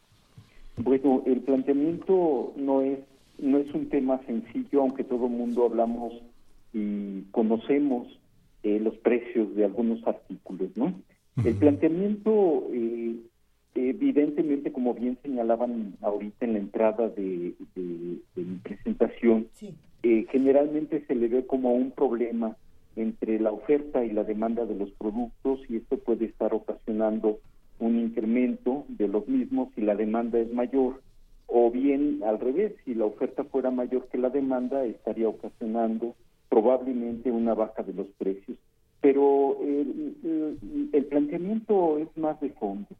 Eh, lo que nosotros podemos observar es que hay una meta de inflación que generalmente es impuesta por la OCDE, eh, la Organización para la Cooperación y el Desarrollo Económico a México, donde se establece que la meta debe de ser de 3% de inflación y viene acompañada también con otros con otras medidas.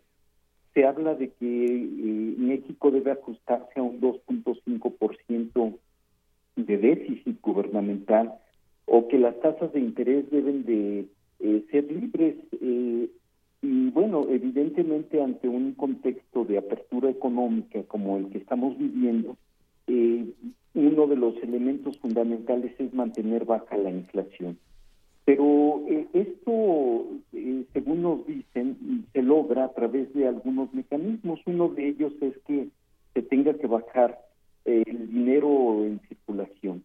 Otro es disminuir el gasto público, porque se dice, de acuerdo con los organismos internacionales, especialmente la OCDE, y estos dos elementos que son el circulante, el dinero en circulación y el gasto público aumentan, lo que puede ocasionarse es una subida de los precios y por ende de la inflación. Pero estos son medidas, digamos, de política monetaria que se han tratado de adoptar y que se han adoptado aquí en México. Los hechos, ¿cuáles son? Nosotros estamos viendo que hay un aumento mensual de 8 a 9 centavos diarios en las gasolinas, en el diésel. Este, la Magna, por ejemplo, en el mes de enero eh, subió 14.2%, 20.1% la Premium, 16.5% la diésel. Y se decía en ese momento que los incrementos iban también a continuar para el mes de febrero y meses posteriores. Eh, esto evidentemente tiene una repercusión en el índice de crecimiento de distintos precios, porque la gasolina se utiliza para los automóviles o los camiones que transportan los alimentos. Entonces, inmediatamente lo que nosotros empezamos a ver es que el grano, el maíz este, y otros granos eh, complementarios subieron de precio tan solo 16.4 en el maíz, en aproximadamente un mes, el aumento de la carne de 73 pesos a 110 pesos es un aumento muy significativo, la tortilla 18%, el huevo pasó hasta 21 pesos, el frijol a 20 pesos, en fin, seguimos una cascada, digamos, de incremento en distintos precios. Esta situación eh, es, es delicada porque evidentemente presiona de manera muy fuerte eh, el, tipo, la, la, capacidad de adquisición de la gran mayoría de la población, incluyéndonos a las gentes este, pues que estamos consumiendo permanentemente eh, este tipo de productos. Ahora, eh, lo que está desde mi punto de vista sucediendo realmente en el fondo es que el aumento del precio de la gasolina tiene un propósito, esto ya es parte de mi análisis, tiene un propósito muy concreto. Tenía que elevarse o cubrirse la rentabilidad de los inversionistas en petróleos mexicanos. Es decir, los acuerdos público-privados y los nuevos proyectos de exploración que, se, que están este, eh, prácticamente negociados, tiene que garantizar una rentabilidad. Una forma de garantizar la rentabilidad era aumentando los precios de la gasolina en el proceso o en el fenómeno que se le llamó el gasolinazo. Pero no solo es el único fenómeno que presiona, digamos, el precio de los productos. o, ¿Perdón? Sí, sí, sí, te escuchamos. Sí, hay otro, hay otro elemento que a mí me parece relevante, que viene acompañado con esto y tiene que ver con la llegada de Donald Trump a la presidencia de los Estados Unidos. ¿Esto qué quiere decir?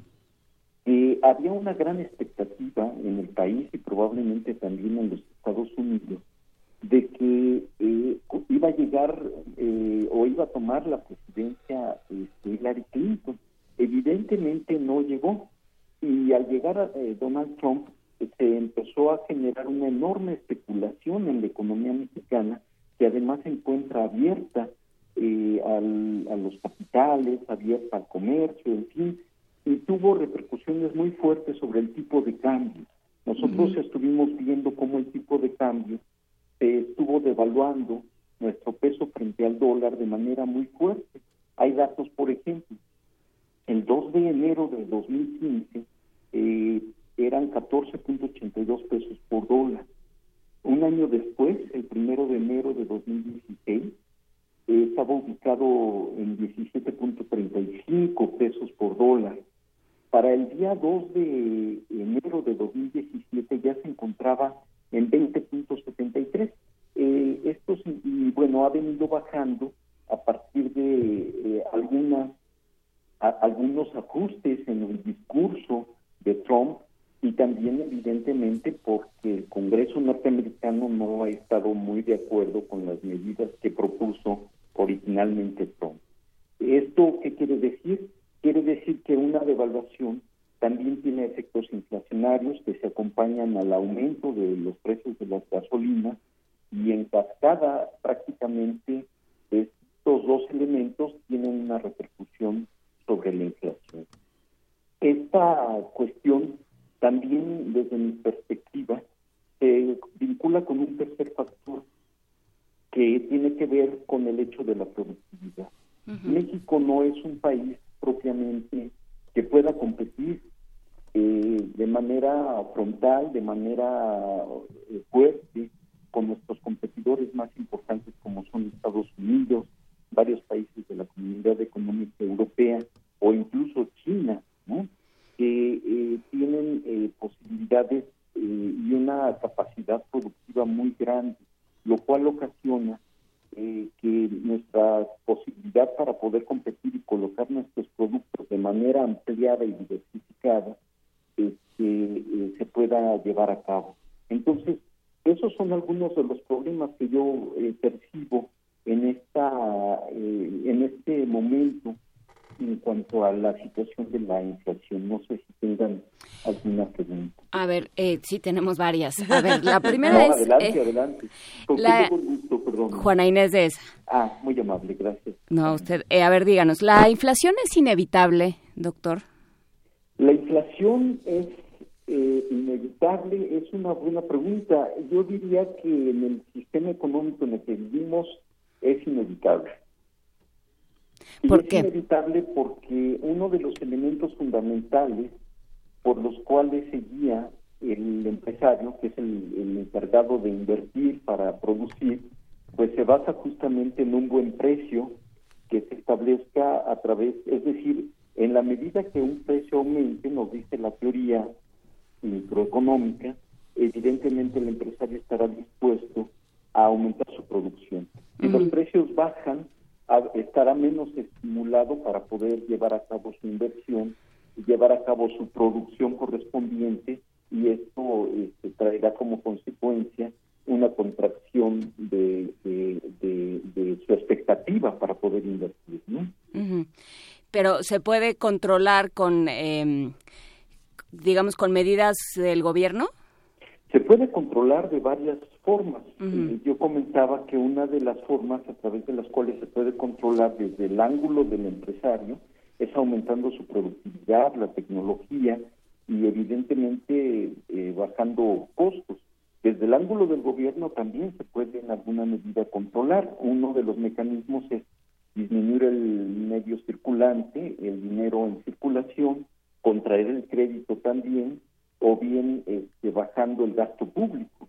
Pero estas medidas lo que están haciendo es meter a nuestro país en una dinámica en la cual eh, el resultado de tener un nivel de 3% de inflación y tenerlo como la meta más importante desde hace más de 25 años, cerca de 30 años, eh, es el hecho de que no ha crecido la economía mexicana.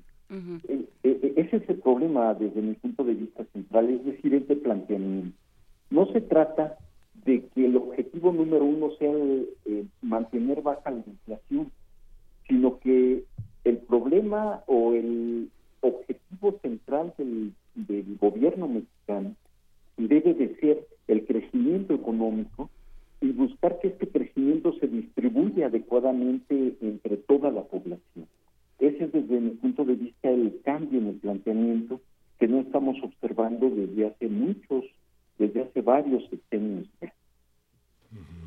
Esta cuestión de asumir el gasto, de, un control, una, una, un control del gasto eh, por parte del Estado, de ser un árbitro en cuanto a, los índices de precios, es, es, un asunto fundamentalmente político. ¿Tiene que ver con, con las políticas de partido que dirigen el Estado mexicano?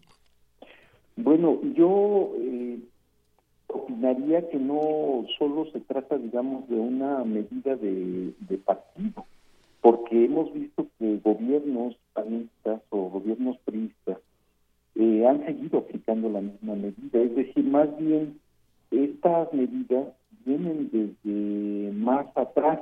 Eh, es parte de un planteamiento, yo diría, estratégico, que se le conoce como el consenso de Washington este consenso de Washington empieza a operar a inicios de la década de los años 80 y se ha venido aplicando desde entonces hasta hoy día. Esto ha significado poner, repito, a la inflación como el objetivo central, cuando no es el objetivo central. Entonces, eh, va más allá de la cuestión, eh, eh, digamos, partidaria. Evidentemente sí tiene un carácter político.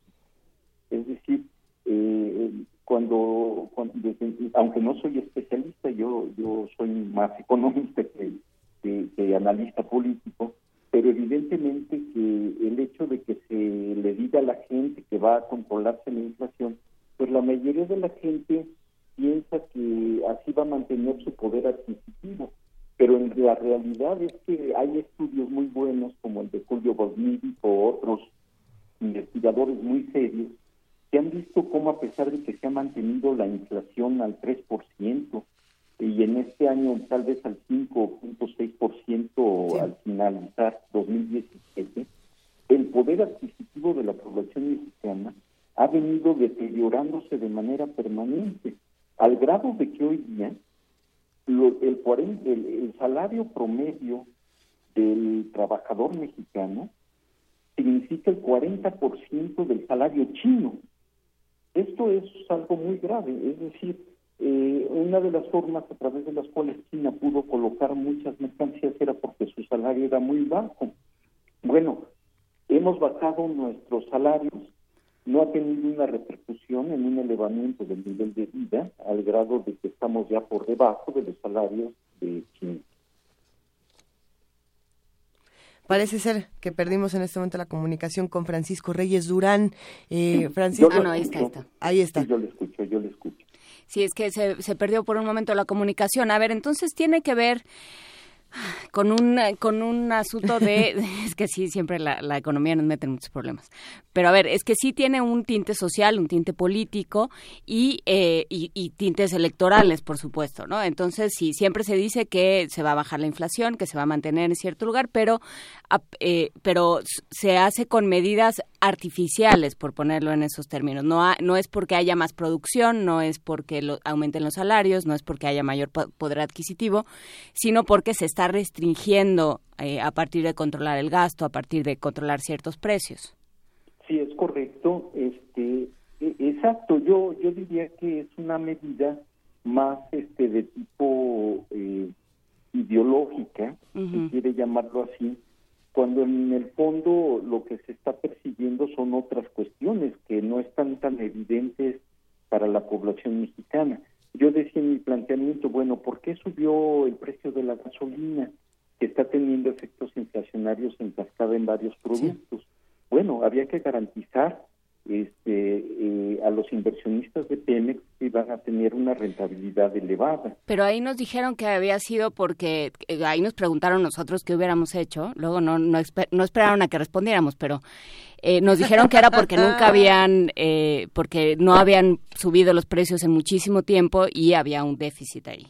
Se había estado subsidiando de manera excesiva que estaba subsidiada la gasolina. En realidad, este, yo me preguntaría eh, y le preguntaría a nuestros señores este, eh, gobernantes, eh, ¿qué no subió también el precio del petróleo? Sí.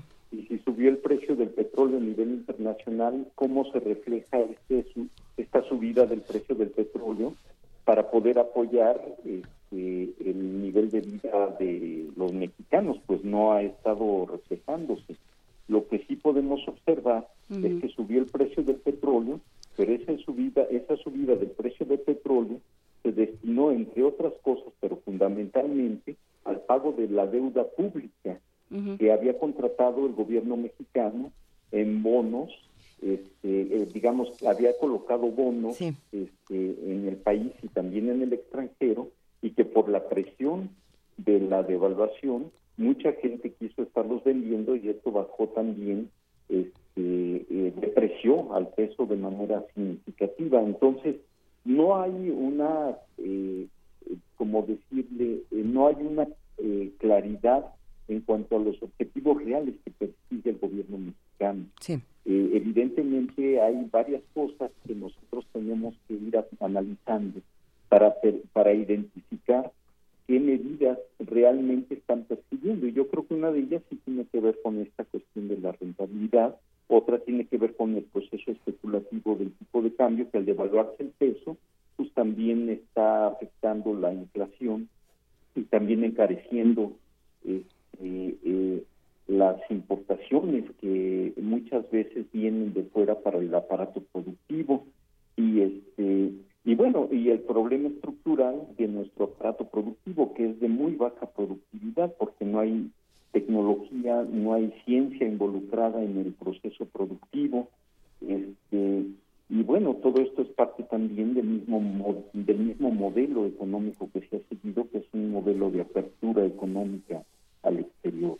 A ver, entonces ya tenemos el modelo, tenemos los índices, tenemos los números, digamos, tenemos algunas de, la, de las causas, eh, por ahí se, se, habló, por supuesto, eh, menciona Francisco Reyes el gasolinazo, Trump, eh, especulación, hemos hablado de distintos factores, y entonces con toda la información que ya tenemos, ¿hay nuevas alternativas o nada más conocer lo que pasa para, para refundirnos en, nuestro dolor, Francisco Reyes? Es, es, que ahí está, ahí está el punto, ¿no? ¿Cómo hacer cómo, atacar la inflación y cómo atacar esta caída del poder adquisitivo desde un punto de vista social, ¿no? no, no a, lo mejor hay algo que no hayamos visto necesariamente, pero que sí pon, este que sí transforme el sistema económico porque claramente ya no da.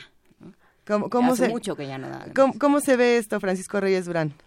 Sí, este, bueno, evidentemente la respuesta no es una respuesta sencilla, aunque yo tengo algunos puntos de vista.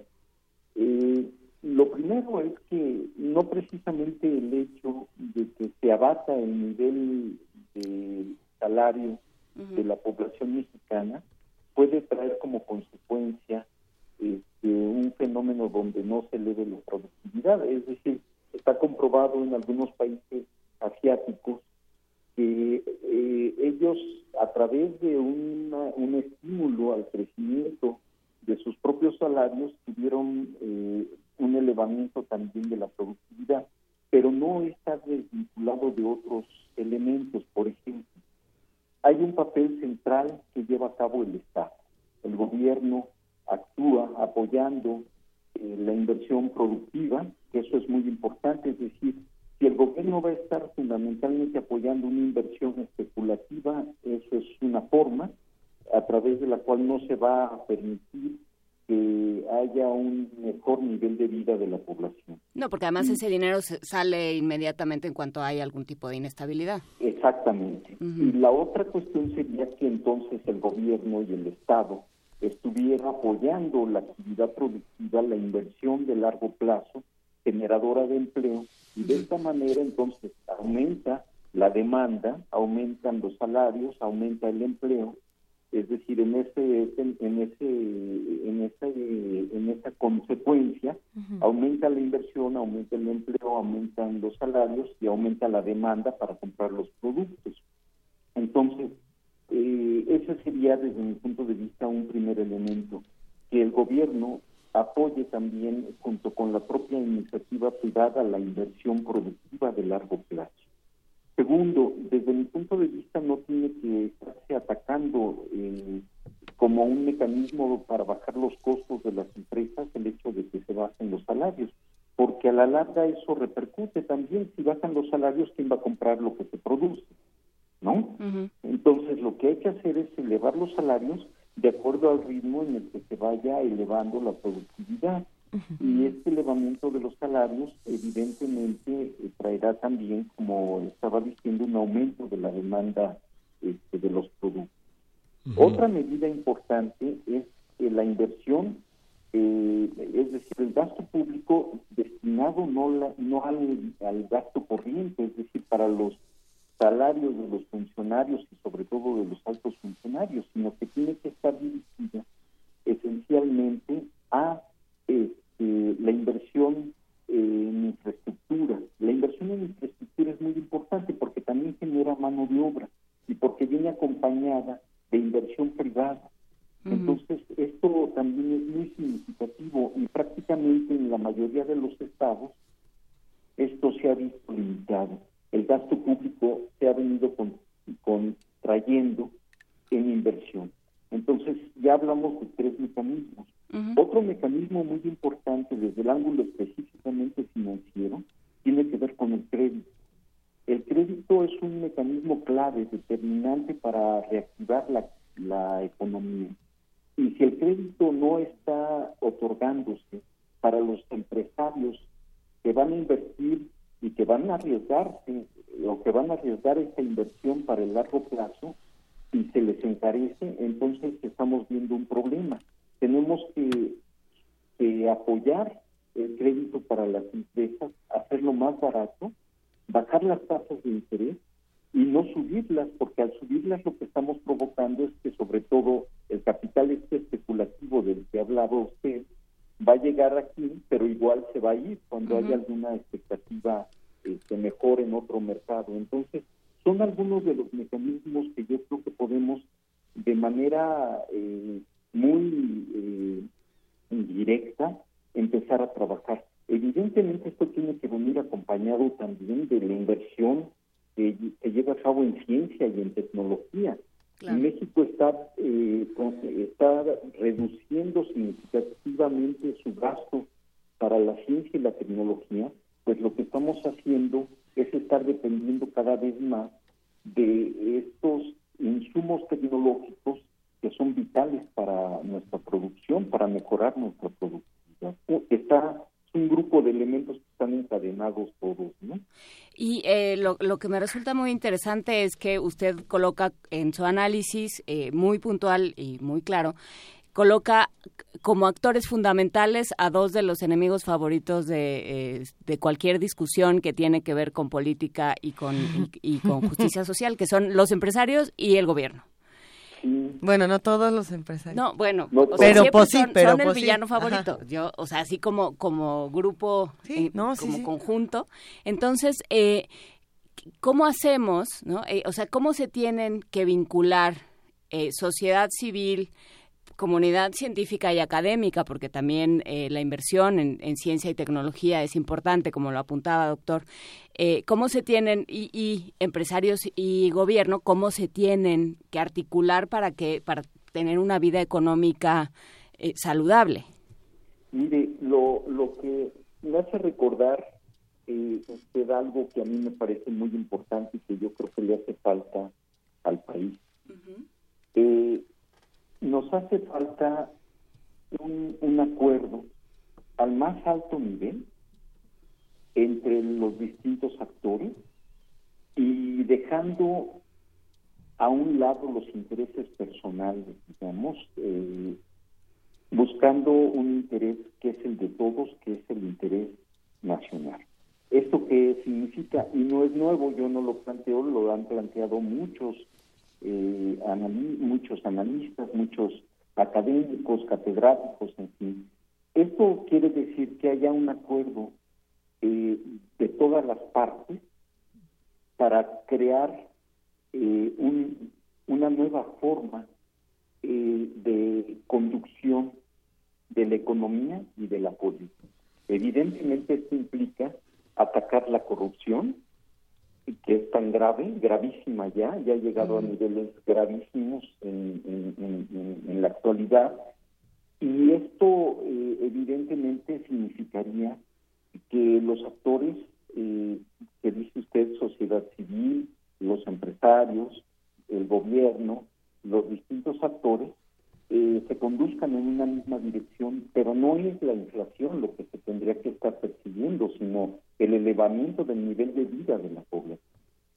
Este elevamiento del nivel de vida de la población sería desde mi punto de vista el, el aspecto central, buscando distribuir el ingreso, buscando generar más empleos, buscando aumentar este, eh, la posibilidad de que la actividad productiva este, se relance, buscando que México no se abra como se ha venido abriendo sin hacer un análisis puntual, rama por rama y producto por producto, este, en el TLCAN, en el tratado, eh, en el TPP, en los distintos acuerdos. No, México tiene que ser muy cuidadoso. Tenemos que ser muy eh, detallistas, muy, muy, muy delicados en las medidas que se tengan que tomar en cuenta en el futuro.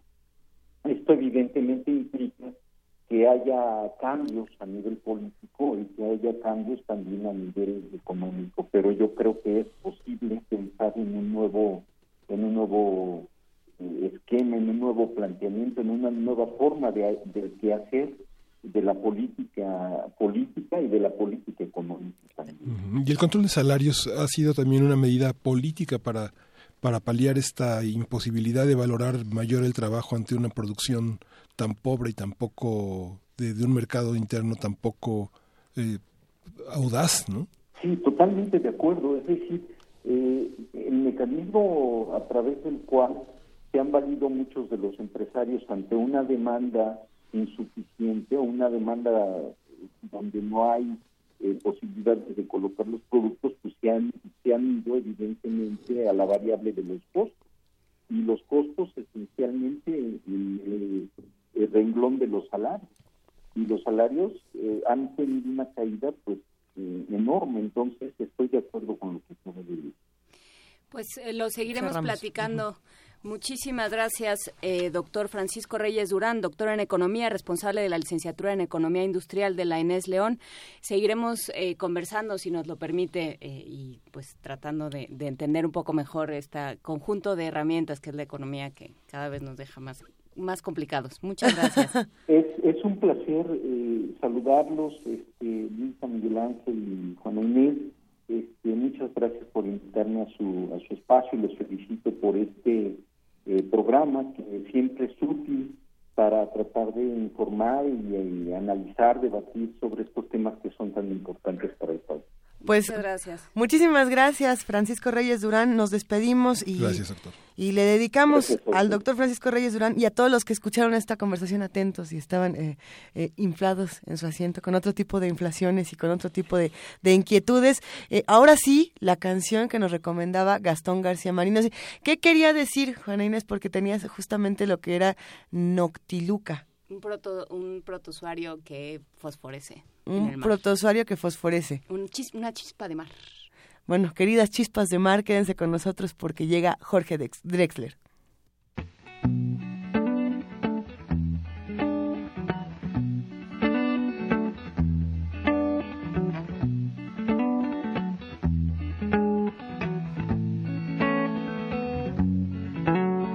La noche estaba cerrada y las heridas abiertas. Y yo que iba a ser tu padre buscaba sin encontrarme en una playa desierta. Tenía la edad aquella en que la certeza caduca. De pronto al mirar el mar vi que el mar brillaba con un millar de noctilucas algo de aquel asombro debió anunciarme que llegarías, pues yo desde mis escombros, al igual que el mar, sentí que fosforecía. Supe, sin entenderlo, de tu alegría anticipada. Un día entenderás que habla de ti esta canción encandilada brilla nocti oscuro donde la luz se acurruca.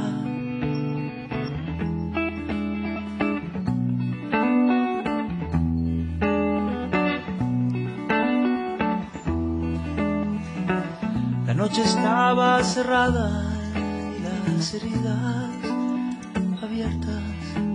Y yo que iba a ser tu padre buscaba sin encontrarme en una playa desierta. Tenía la edad aquella en que la certeza caduca. Y de pronto al mirar el mar vi que el mar brillaba con un billar de noctilucas. Algo de aquel asombro debió anunciarme que llegarías, pues yo desde mis escombros, al igual que el mar, sentí que fosforecía. Supe sin entenderlo de tu alegría anticipada. Un día entenderás que habla de ti esta canción encandilada brilla noctiluca un punto en el mar oscuro donde la luz se acurruca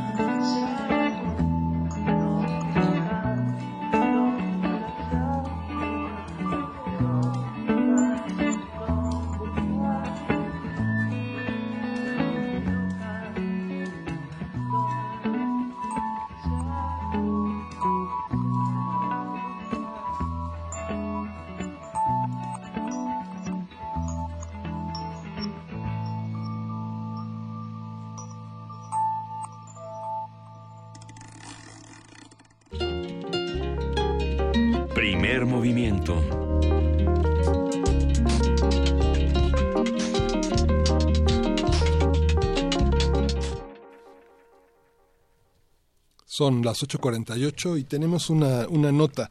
Una, una nota que puede ser también una leyenda urbana. Dice que en la actualidad los seres humanos hemos desplazado la capacidad de nuestra memoria fisiológica a la de los dispositivos electrónicos. O sea que ¿Quién ya no, te- ya no tenemos estas capacidades. Tenemos otras otras memorias. El, ¿no? el- el arte de devicear nos está quitando nuestras capacidades. ¿De, de qué? de, de- de acordarte el número de teléfono Bueno, de tu tía. ¿Cómo o se le dice? No sé. De hacer uso de nuestros Pues es que dispositivos las estrategias cognitivas y las necesidades cognitivas son otras. ¿no? Sí, Más bien, claro. sabemos hacer Sí. otras cosas. Bueno, ahorita estábamos hablando fuera del aire de nuestra capacidad de memoria, cómo se ha expandido gracias a muchos de estos dispositivos y a estas conversaciones que tenemos aquí. Pero bueno, Bueno, pues Virginia Sánchez tiene la nota que produjo nuestra universidad. a ver de qué se trata. En la actualidad, extraviar nuestro teléfono celular o que el dispositivo encargado de almacenar los datos en nuestras computadoras se dañe, implica perder gran parte de la información que utilizamos en nuestra vida cotidiana, lo cual nos podría llevar cerca de la histeria. Esto se debe en gran medida a que hemos desplazado la capacidad de nuestra memoria humana a la de los dispositivos.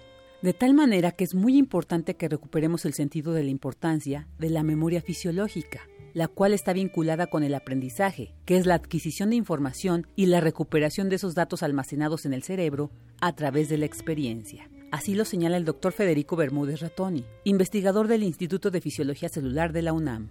Desde luego siempre se ha preguntado dónde se localiza la memoria y en realidad la memoria es una función que está dispersa en varias regiones dentro del sistema nervioso central, de tal manera que no hay un lugar específico donde podamos decir ahí está la memoria. Otra cosa importante es el hecho de que la memoria en efecto se va madurando conforme se va eh, madurando el sistema nervioso, de tal manera que al principio, por ejemplo, no recordamos eventos que nos sucedieron cuando nacemos o, o hasta los cinco años más o menos empezamos a tener recuerdos de lo que nos ha sucedido a través de nuestra vida. Y la razón de ello es la madurez cerebral. Digo, una de las hipótesis, pues, es eh, efectivamente que el cerebro va madurando y conforme va madurando podemos ir guardando esa información y recuperarla a través de procesos de memoria. En otras palabras, hay un tiempo de maduración para que el sistema nervioso esté listo para poder evocar las memorias. La memoria está conformada por tres sistemas. La sensorial, que registra las sensaciones y permite reconocer las características físicas de los estímulos. Y la de corto y largo plazo, las cuales detalla el especialista.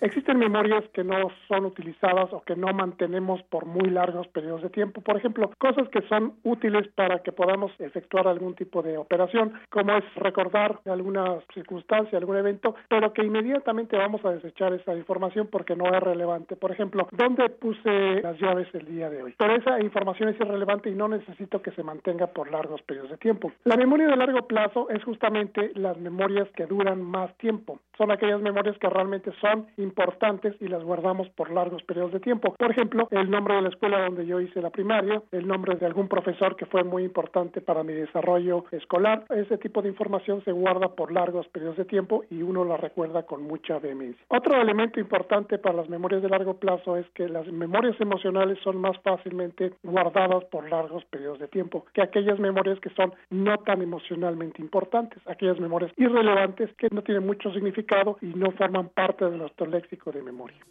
Bermúdez Ratoni recomienda una buena alimentación, realizar ejercicio físico, leer y tocar algún instrumento musical para mantener en buen estado nuestra memoria, la cual es fundamental para nuestra historia humana. Para Radio UNAM, Virginia Sánchez.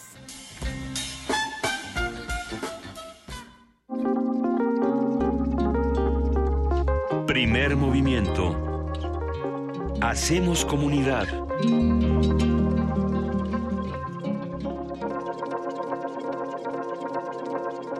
8 de la mañana con 52 minutos y aquí estábamos eh, en primer movimiento fuera del aire discutiendo todas estas notas que nos comparten nuestros amigos de información de Radio UNAM. Le mandamos por supuesto un abrazo a Antonio Quijano, a Virginia Sánchez, a Cindy Pérez Ramírez, eh, también a Ruth Salazar, a, Ruth Salazar, a, quién más? Digo, Omar, no. Abraham Menchaca. Abraham Menchaca. Digo, Omar también. A Isai Morales. Bueno, a todos los que se han encargado eh, de, en el área de información de compartir con nosotros toda esta información, se los agradecemos y les recordamos que el equipo de primer movimiento está desde muy temprano aquí ah, este luchando. No, bostezando no Juana Inés estamos muy no en realidad y lo que y lo que estábamos discutiendo también era cómo eh, todos estos temas pues sí nos enriquecen y aunque parecen a veces muy difíciles como era el tema de la inflación que nos escriben en redes sociales que es un poco impenetrable hablar de estas cosas y que a veces parece que que no hay ninguna solución. Bueno pues entre todos podemos ir construyendo eh, nuevos discursos y nuevas charlas. Así que sigamos haciendo como comunidad. Pues sí, eh, y, exijamos los políticos y los empresarios y las formas de organización que queramos, También. También mandaron un mensaje directo que decía, oigan, no todos los empresarios somos tan malos. Y sí, yo estoy de acuerdo en que no, no, todos los empresarios son tan villanísimos. O sea, como tampoco todos los políticos ni todos los, eh, los artistas son unos ángaros, ni nada de estas generalizaciones funcionan de ninguna manera. Pero tenemos una postal sonora de que nos mandó Yolanda Calderas nos mandó el amanecer en su casa. A ver. Vamos a escuchar. A escuchar.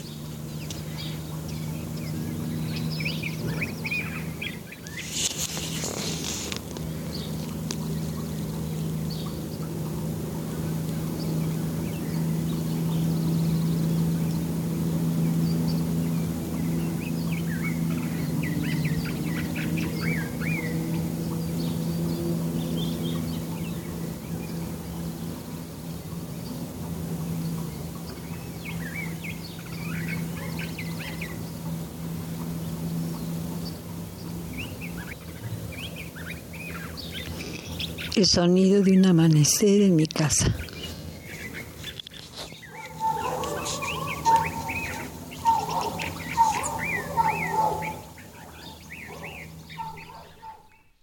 ¿Qué tal ese amanecer? Qué bonito. Ha de ser bien bonito ver amanecer desde la casa de uno. Nosotros nunca vemos el amanecer. desde la casa de Yolanda, que nos invite Yolanda Caldera a su casa a ver el amanecer y desde ahí transmitimos. Pero no tenemos que ver el amanecer, podemos imaginar escuchar el amanecer Que las construcciones sonoras nos ayuden a imaginar lo que nosotros nunca vamos a poder ver porque bueno, estamos nosotros vemos el amanecer en la terraza, que también tiene su chiste. Pero justo, es que no, sé si, es, ya están nos toca el amanecer, Luisa. yo digo que nos tocaba el amanecer en el otro horario. En este este entramos de noche y cuando salimos así al, primer respiro, no iba a decir cigarrito, iba a decir, de la luz. Ya está la luz, dices, ¿cómo estuvo? No lo sé, pero pero el amanecer es una delicia. Aquí, aquí seguimos en primer movimiento disfrutando de los amaneceres y disfrutando de muchísimas lecturas. Estábamos viendo aquí mucho de lo que ha pasado. Sí, te iba a preguntar, ¿te fuiste a León? A... Bueno, por cierto, hablando de lecturas, antes de que se me olvide, porque cada semana se me olvida, eh, en, la, en la Gaceta del, del día de hoy, la que se va a encontrar ya en su lugar de trabajo, aparece buena parte de las imágenes de este festival de danza que hubo durante el fin de semana para festejar el Día Internacional de la Danza. Tú estuviste por ahí, Miguel Ángel, y viste un poco de lo que estaba presentando la Dirección General de Danza de la UNAM.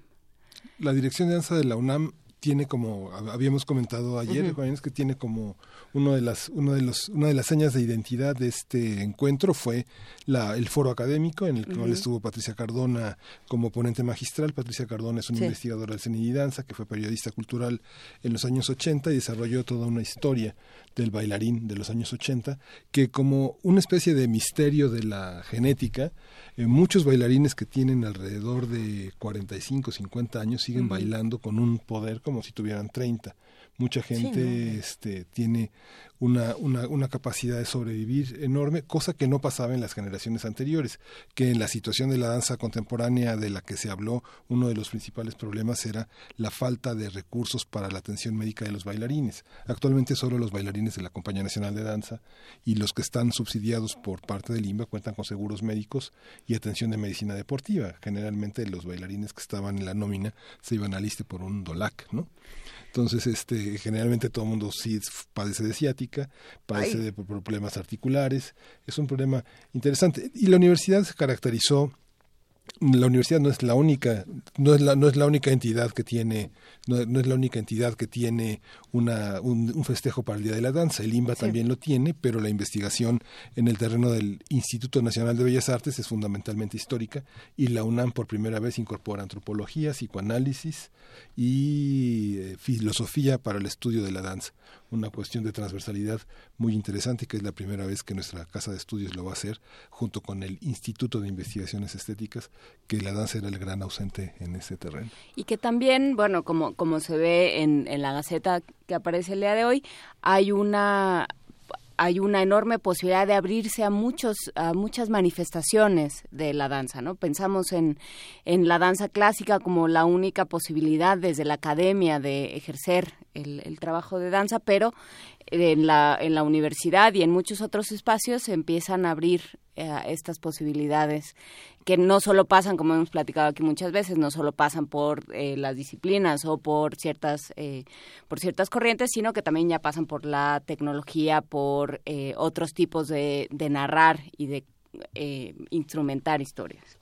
Pues todo esto y más es lo que se discute en la universidad. Si quieren eh, consultar más información de todos estos temas, visiten www.gaceta.unam.mx. Si quieren ver la nota de Álvaro Matute en la, en la Academia Mexicana de la Lengua. Está buenísima. Un montón de cosas más. También pueden visitar www.radiounam.unam.mx donde pueden volver a escuchar este programa con Miguel Ángel Quemain y pueden escucharnos a nosotros porque si les ha gustado este programa y, quieren eh, repetir estas conversaciones, encontrar nuevas líneas de, discusión, pues acá estamos, www.radiounam.unam.mx, 96.1 de FM, 860 de AM, y nosotros por ahora nos vamos a una pausa y vamos a regresar a la tercera hora de primer movimiento y me toca poesía necesaria y, y sí vengo preparada. ¿eh? No crean que en este corte me voy a poner a buscar un poema, para nada, ya lo tengo aquí. el bohemio. No, hombre, no, Miguel Ángel. Vámonos a corte. Ahorita regresamos. Primer movimiento. Hacemos comunidad.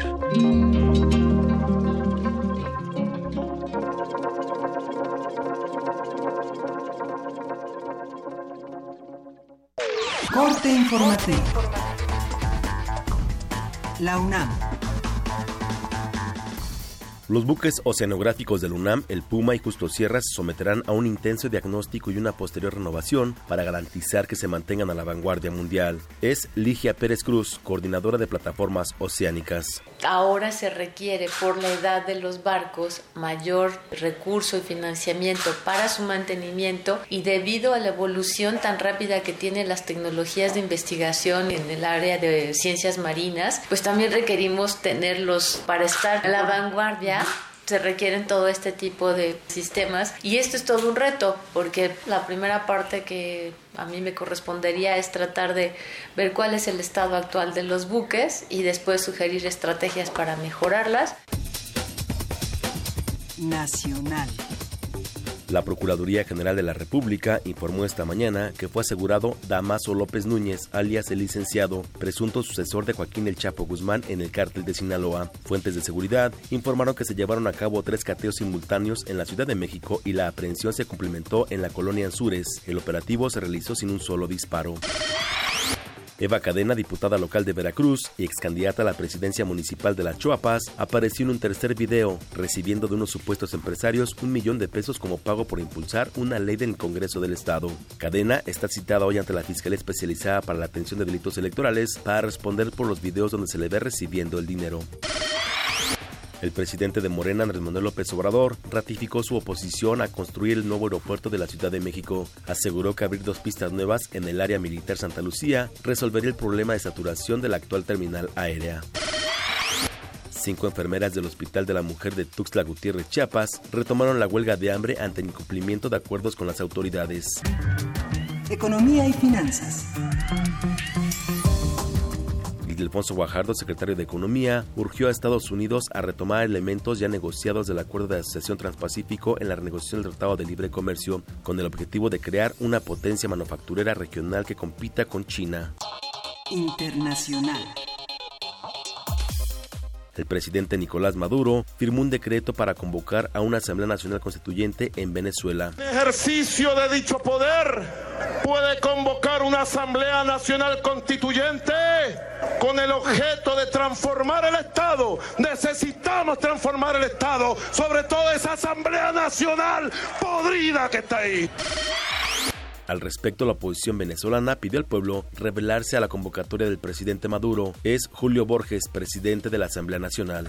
Lo que ha pasado hoy, lo digo sin exageración ni dramatismo, es el golpe de Estado más grave en la historia venezolana. Es Nicolás Maduro disolviendo la democracia y disolviendo la república. Y frente a eso, la unidad democrática y los diputados de la Asamblea Nacional llamamos a rebelarse el pueblo de Venezuela. Escuchas XEUN Radio UNAM.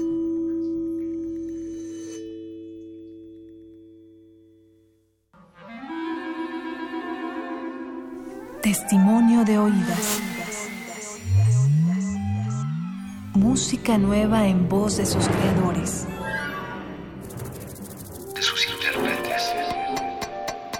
Un autorretrato sonoro de la música de hoy. Escúchanos por el 96.1 de FM los martes y jueves a la 1 a.m. o en su retransmisión los sábados y domingos también a la 1 a.m.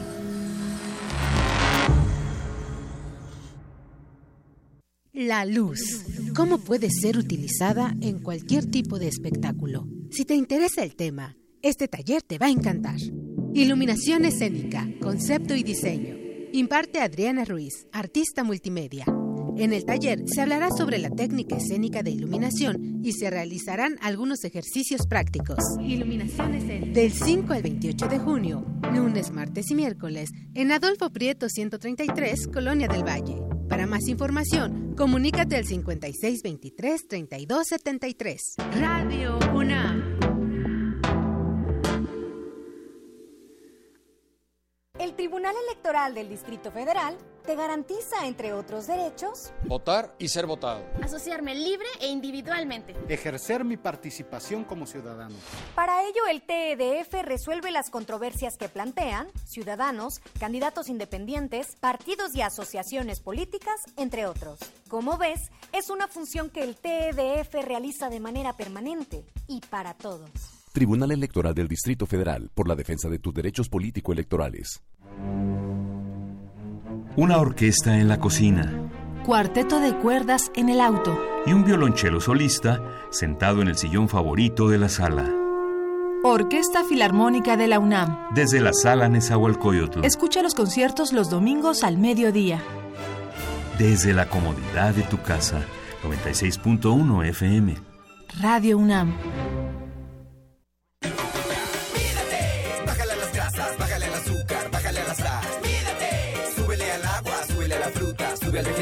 Cuando vayas a comer, fíjate que tus alimentos no tengan grasa en exceso. Prefiérelos preparados a la plancha o hervidos en vez de fritos. Bájale al azúcar, bájale a la sal. Mídete, súbele al agua, súbele a la fruta, sube al vegetal. Más vale prevenir. Secretaría de Salud, ISTE, IMSS. En la Ciudad de México, 4.000 personas viven en situación de calle. 3.500 pertenecen al centro histórico. 8 de cada 10 no tienen acta de nacimiento. Los visibles invisibles. Exposición fotográfica y audiovisual. Un acercamiento a los jóvenes que viven en condición de calle en la Ciudad de México. Artista Sandra Monroy Mandujano. Todo el mes de mayo, de lunes a viernes, de 11 a 19 horas. Sala Julián Carrillo. Entrada libre. Radio UNAM.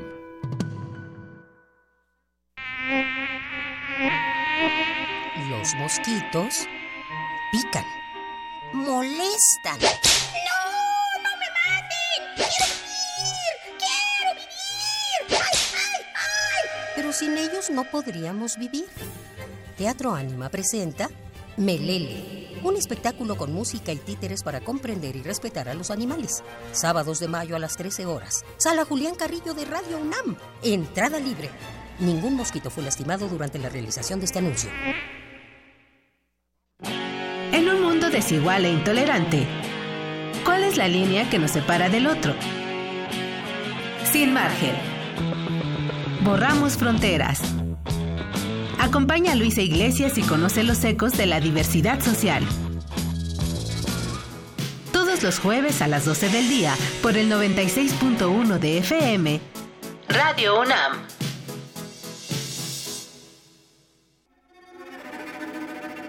Conoce los relatos de las personas que resisten y reconstruyen la paz.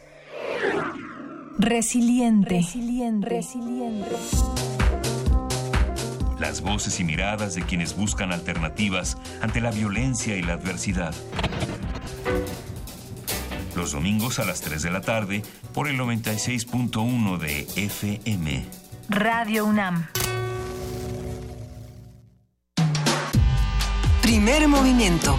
Podcast y transmisión en directo en www.radiounam.unam.mx.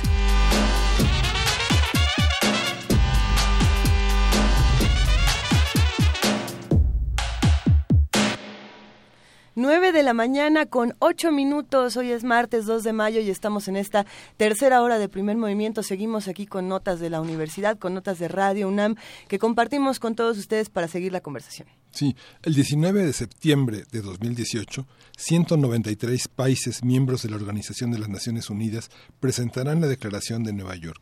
Su objetivo es lograr un sistema que asegure un trato justo a los migrantes y Cindy Pérez preparó la siguiente nota.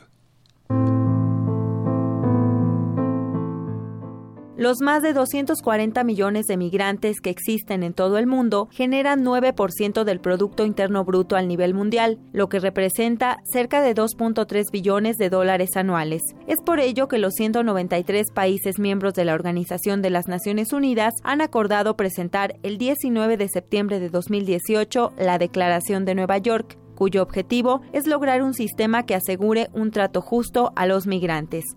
De acuerdo con la académica del Instituto de Investigaciones Económicas de la UNAM, Genoveva Roldán, el 70% de ellos se mueven por cuestiones laborales y benefician a las economías de los países receptores. Los migrantes vienen a, a resolver esas ausencias, esas, ese déficit de los mercados laborales. En el caso del flujo migratorio de México a Estados Unidos, esto es muy evidente. Portan al Producto Interno Bruto de Estados Unidos alrededor del 8%. En el caso del mercado minoritario más importante de Estados Unidos, es el de los hispanos. Y esto tiene que ver con el hecho de que eh, una parte fundamental de su salario, el 90% alrededor de su salario, se queda en el país de destino, no se regresa en forma de remesas a sus países de origen. Además de los migrantes mexicanos, también existen cerca de 450 mil personas, principalmente centroamericanos, que cruzan el territorio nacional cada año para ir a los Estados Unidos. Ante este panorama, preguntamos a la experta su opinión en torno al programa que se puso en marcha para atender el retorno de los mexicanos. México es un país que tiene serios problemas en su mercado laboral. Tenemos un desempleo encubierto con trabajos informales. Más del 60% de la población económicamente activa está trabajando en empleos informales.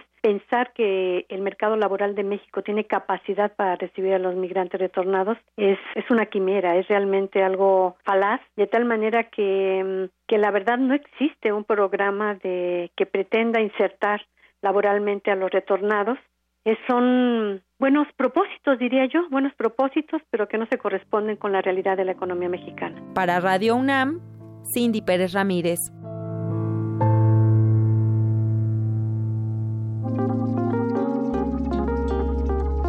Primer movimiento.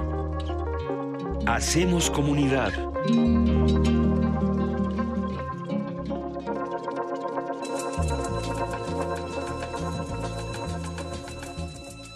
Es hora de poesía necesaria.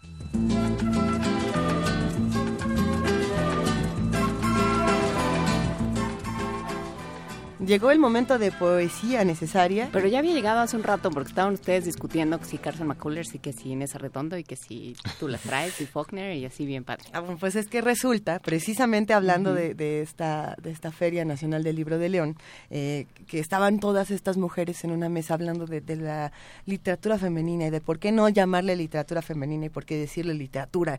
Y, y- y un, un debate muy interesante, ¿no? En esta mesa estaban escritoras como Ana García Bergua, Viviana Camacho, eh, se puso bastante bueno. Y recordaron mucho a una autora que personalmente me encanta, la adoro, y creo que es el caso de Miguel Ángel Quemain también, y eso nos puso muy prendidos antes de que empezara esta sección. Eh, Carson McCullers, una escritora estadounidense que nace en 1917, fallece en 1967, y la conocen mucho más por su narrativa, ¿no? Eh, tiene el reflejo en un ojo dorado, tiene el corazón es un cazador, Cazador solitario, eh, nuestra favorita, La balada del café triste, que es eh, esta novela corta anfibia impresionante. Y, y bueno pues es una escritora que en su tiempo no fue leída le tocó compartir con William Faulkner y no es fácil no es fácil. Entonces ya, ya otro día hablaremos de, de cuál es esa historia pero lo, lo cierto es que sus poemas son bastante interesantes. Tiene tiene algunos que se publicaban en distintas revistas en publicaciones periódicas y uno de ellos es El hipotecado corazón que esperemos lo disfruten como nosotros los muertos demandan zonas extendidas, una doble visión, capricho fantasmal que parcela el afecto. Los muertos reclaman del amante los sentidos, la hipoteca del corazón. Agudiza tu mirada, observa nuevamente los ciruelos, los cerezos que florecen bajo la llovizna gris y al firmamento, frío, rosado, entrégale tu repetida sorpresa. Niégate una y otra vez a la firmeza del requerimiento, a la memoria por dos multiplicada, a las reconocidas obligaciones. Instruye tu estremecido espíritu. El temor, debes recordar, es el servidor fiel de amos esquizofrénicos. De lo contrario, el amor vagará ciego como un alma en pena sin hogar. Prepara las flores, las guirnaldas, las ofrendas deseadas, testimonio del sentimiento que perdura. La hipoteca de los muertos es por todos conocida, pero de la ceniza recluida, del humilde hueso, ¿podrán decirnos algo ellos, los muertos? Primer movimiento.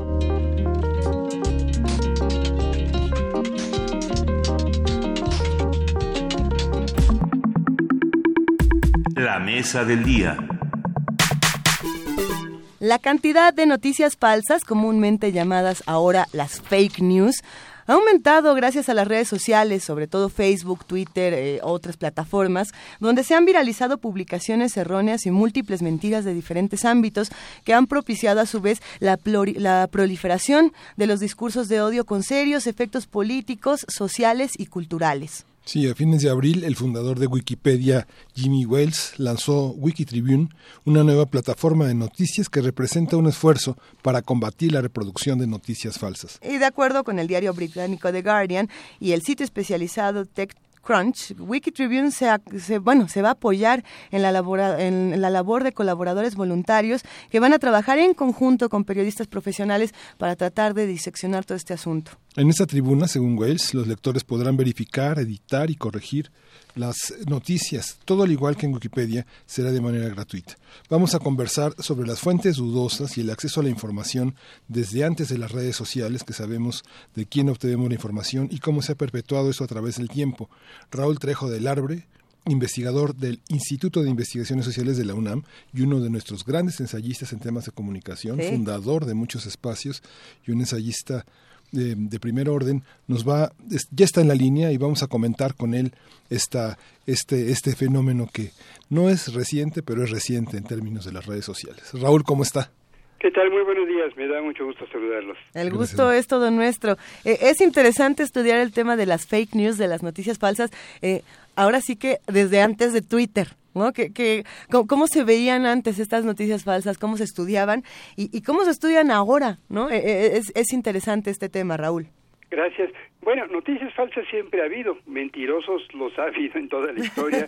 Las noticias falsas han sido empleadas para distorsionar la apreciación de los fondos públicos, para que la gente eh, respalde unas causas y no otras. En fin, vaya, hace pues más de medio milenio ya Nicolás de Maquiavelo, que en su célebre obra El Príncipe, eh, recomendaba a, a su asesorado, el Príncipe de Médicis, que tenía que gobernar tomando en cuenta la mentira y reconociendo que hay mentirosos. O sea que esto no es nuevo, eh, pero lo que sí es nuevo, esto es lo más importante, yo creo, es la propalación de versiones falsas a través de las redes sociodigitales en entornos que nosotros mismos creamos con la con los amigos, con los seguidores que tenemos en nuestras redes y en entornos tan envolventes que hay gente que solo mira a lo que colocan aquellos que forman parte de sus redes y es gente entonces que solamente conoce las versiones que ofrecen esas noticias falsas. Me explico, cada uno de nosotros tiene en Facebook o en Twitter o en Instagram o en redes como estas una colección de amigos. Cuando alguno de esos amigos coloca una noticia que resulta que no es cierta, o incluso una, no- eh, una noticia verosímil, en fin, nosotros tendemos a creer en esa información por venir de quien viene. Es decir, eh, yo tengo aquí a Juana Inés de esa y como confío en todo lo que Juana Inés me dice, si ella sube una, una noticia falsa, yo, yo tengo, hay una parte en mí que la cree de inmediato. Si Juana Inés coloca una nota de, de forma, ejemplo, sin, sin aclarar que viene de ahí y Ajá. sin que sea claro, entonces eh, eh, tú, Luisa, seguramente pensarás que, que es una cosa cierta por la confianza que le tienes a esa amiga tuya y por la por la eh, por la ambigüedad quizá de la fuente a la cual ella se remite. Bueno, eso no importa tanto en el caso de las noticias del Deforma, si no nos las tomamos en serio realmente. Pero en algunos procesos políticos recientes, particularmente en las elecciones del año pasado en Estados Unidos, mucha gente empezó a creer en noticias que encontraba, sobre todo en Facebook, las reenvió a sus amigos y sus amigos las creyeron ciertas. Hay un ejemplo que ya es clásico. Eh, durante las campañas electorales en Estados Unidos, alguien puso en, en Internet, colocó una noticia que sugería que el Papa Francisco apoyaba a Donald Trump. No era cierto. El Papa para nada se metió en la política estadounidense, pero como quisieron creerle, como se ajustaba a sus creencias, esa nota fue reenviada por más de un millón de personas. Y de entre las personas que reenvían noticias en Facebook, hay un porcentaje como del 10-15% que ha dicho que ellos creen todo lo que encuentran en Facebook. De esta de tal suerte que podemos suponer que varios millones de personas se autoengañaron con este tipo de versiones. A eso es a lo que se le llama hoy en día fake news y a ese fenómeno es el que algunos han llamado ahora como posverdad, que no tiene nada de verdad, tiene mucho de ingenuidad, de engaño, de autoencierro en nuestras redes digitales, pero es un fenómeno que está eh, significando decisiones políticas importantes. Y sin embargo, Raúl Trejo del Abre, eh, nos, nos estábamos cuestionando al momento de plantear esta mesa eh, qué pasaba antes. Y yo, y yo pienso sobre todo en estos, en, en estas piezas informativas o más como hacia la propaganda, que, que lo que buscan es empujar una agenda, un discurso eh, a, cualquier costo, ¿no? Pensando, bueno, los que crecimos en la época del Nacional, por ejemplo, o de ciertos noticieros eh, televisivos, o sea, esta idea de torturar una nota hasta que te diga lo que quieres que te diga, ¿no? O apoya a quien quieres que te que apoye, o, ¿no? O masajear una cifra, o sea, sí, no, no llegar a a inventar un hecho, pero sí a darle un cierto sesgo, que yo creo que esa es una parte más interesante de este fenómeno. Bueno, eh, en ese caso estamos ante la reiteración de mentiras que a fuerza de ser muy repetidas, hay quienes identifican como verdades. El ideólogo en estas cosas de- del nazismo, Himmler eh, y Goebbels también eh, explicaron de qué manera utilizar la radio, por ejemplo, para decir versiones que a ellos les convenían era muy eficaz porque la gente eh, terminaba por creerlas. Siempre que se propala una mentira, se necesita de cierta reiteración, pero sobre todo de una disposición previa del receptor. Si a mí me dicen, hoy va a nevar en la Ciudad de México, pues si me asomo a la ventana y veo el sol casi calcinante que estamos teniendo ya, desde luego no lo creeré, pero si tengo intención de creer en esa mentira, es posible que le dé alguna verosimilitud. Siempre se necesita un receptor con disposición a creer. Y aquí confirmamos algo que se ha dicho hace mucho en la teoría de la comunicación, los individuos no son eh, receptores pasivos, no no somos capaces simplemente de aceptar versiones que nos inyectan como si hubiera una jeringa hipodérmica, siempre las versiones las creemos o no de acuerdo con nuestro contexto, con nuestra experiencia, con nuestros intereses. Hoy en día, y en México que estamos en vísperas de la campaña electoral presidencial rumbo al año próximo. ¿En vísperas? Pues Ya estamos en medio de la campaña. Eh, sí, no porque no hay candidatos, excepto uno. Que, que estén declarados, me refiero a la campaña formal, pero tienes razón, que estamos metidos en un guiriguay eh, político, están circulando versiones falsas o versiones intencionadas, esto no es extraño. Aquí hay dos vacunas, ahora sí, en contra de las mentiras. En primer lugar, la- el trabajo de los medios de comunicación. En el segmento antes de esta conversación eh, se decía que hay intento reciente de Wikipedia y por otro lado de Facebook para crear grupos de expertos que evalúen las noticias falsas. Esto puede ayudar, pero va a ser muy difícil que los expertos se ocupen de todas las noticias falsas en todo el mundo, los van a desbordar, pero cuando en cada comunidad o en cada país hay medios de comunicación que hacen su trabajo y que investigan y que contrastan los hechos con lo que realmente existe, creo que el trabajo profesional, cuando lo hay de los medios, puede ser el mejor antídoto contra las mentiras. Y otro más es la diversidad de medios que tenemos. Si en una estación de radio circula una mentira que alguien toma en Facebook y que se produce así, y en otras estaciones y en los periódicos impresos y en televisión se aclara o se contrasta esa mentira, esta diversidad de medios que ya tenemos en México, incluso en televisión, lo cual antes no existía, puede ayudar a que la gente disierna y diga eso es mentira y eso no. El gran problema, insisto, lo tenemos en las redes sociodigitales, en donde hay mucha gente que es ahí donde se informa. Muchos jóvenes ya no leen periódicos, esto lo sabemos, eh, muchos adultos tampoco, por Así muchas es. razones, entre otras económicas, y cuando alguien solo se informa en un circuito cerrado, es como si solo leyéramos, hubiéramos leído el Nacional que decía Juana Inés, que el Nacional tuvo épocas eh, muy variadas, por cierto, también, o como si solo viéramos los noticieros de Televisa o solo leyéramos La Jornada o Reforma. Si nos atenemos a una sola versión de las cosas, estamos mucho más propensos a ser engañados por los prejuicios o intereses que resulten de esa versión de las cosas. ¿Dónde está la credibilidad, Raúl? Hoy en día, desde el 94, con la emergencia del ejército zapatista y la la selección de informadores que promovió en el entonces subcomandante Marcos al solamente permitir la entrada de ciertos medios para la información que producía que producían las que se producía en Chiapas eh, orientó de una manera distinta la información y después llegaron las redes sociales y modificaron también por cuestiones también económicas y de acceso a medios de comunicación también la credibilidad de, de- de- de muchos de muchos medios a partir de esta idea de los grupos y de que la gente se satisfacía con sus propias idiosincrasias e ideologías. ¿Dónde está la credibilidad hoy? El conjunto de medios, la ciudadanía la percibe como la parcialidad, como parciales, como orientaciones de distintas información o, hay una columna vertebral en la que podemos confiar en un tipo de información, en un tipo de fuente.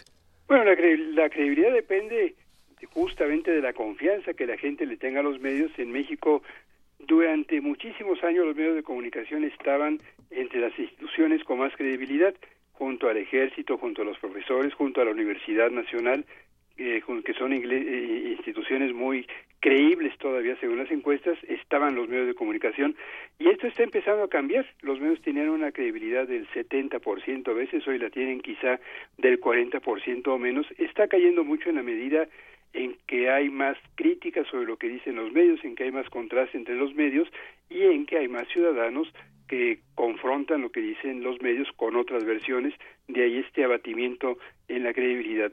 Y el ejemplo que mencionas, Miguel Ángel, del subcomandante Marcos es muy interesante porque siempre ha habido personajes autoritarios que premian a los medios que les gustan.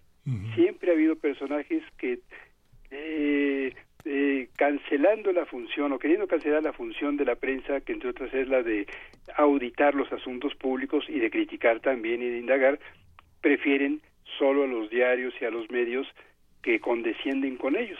Eh, cuando era presidente Felipe Calderón decía que él hubiera querido un periódico que solo diera buenas noticias.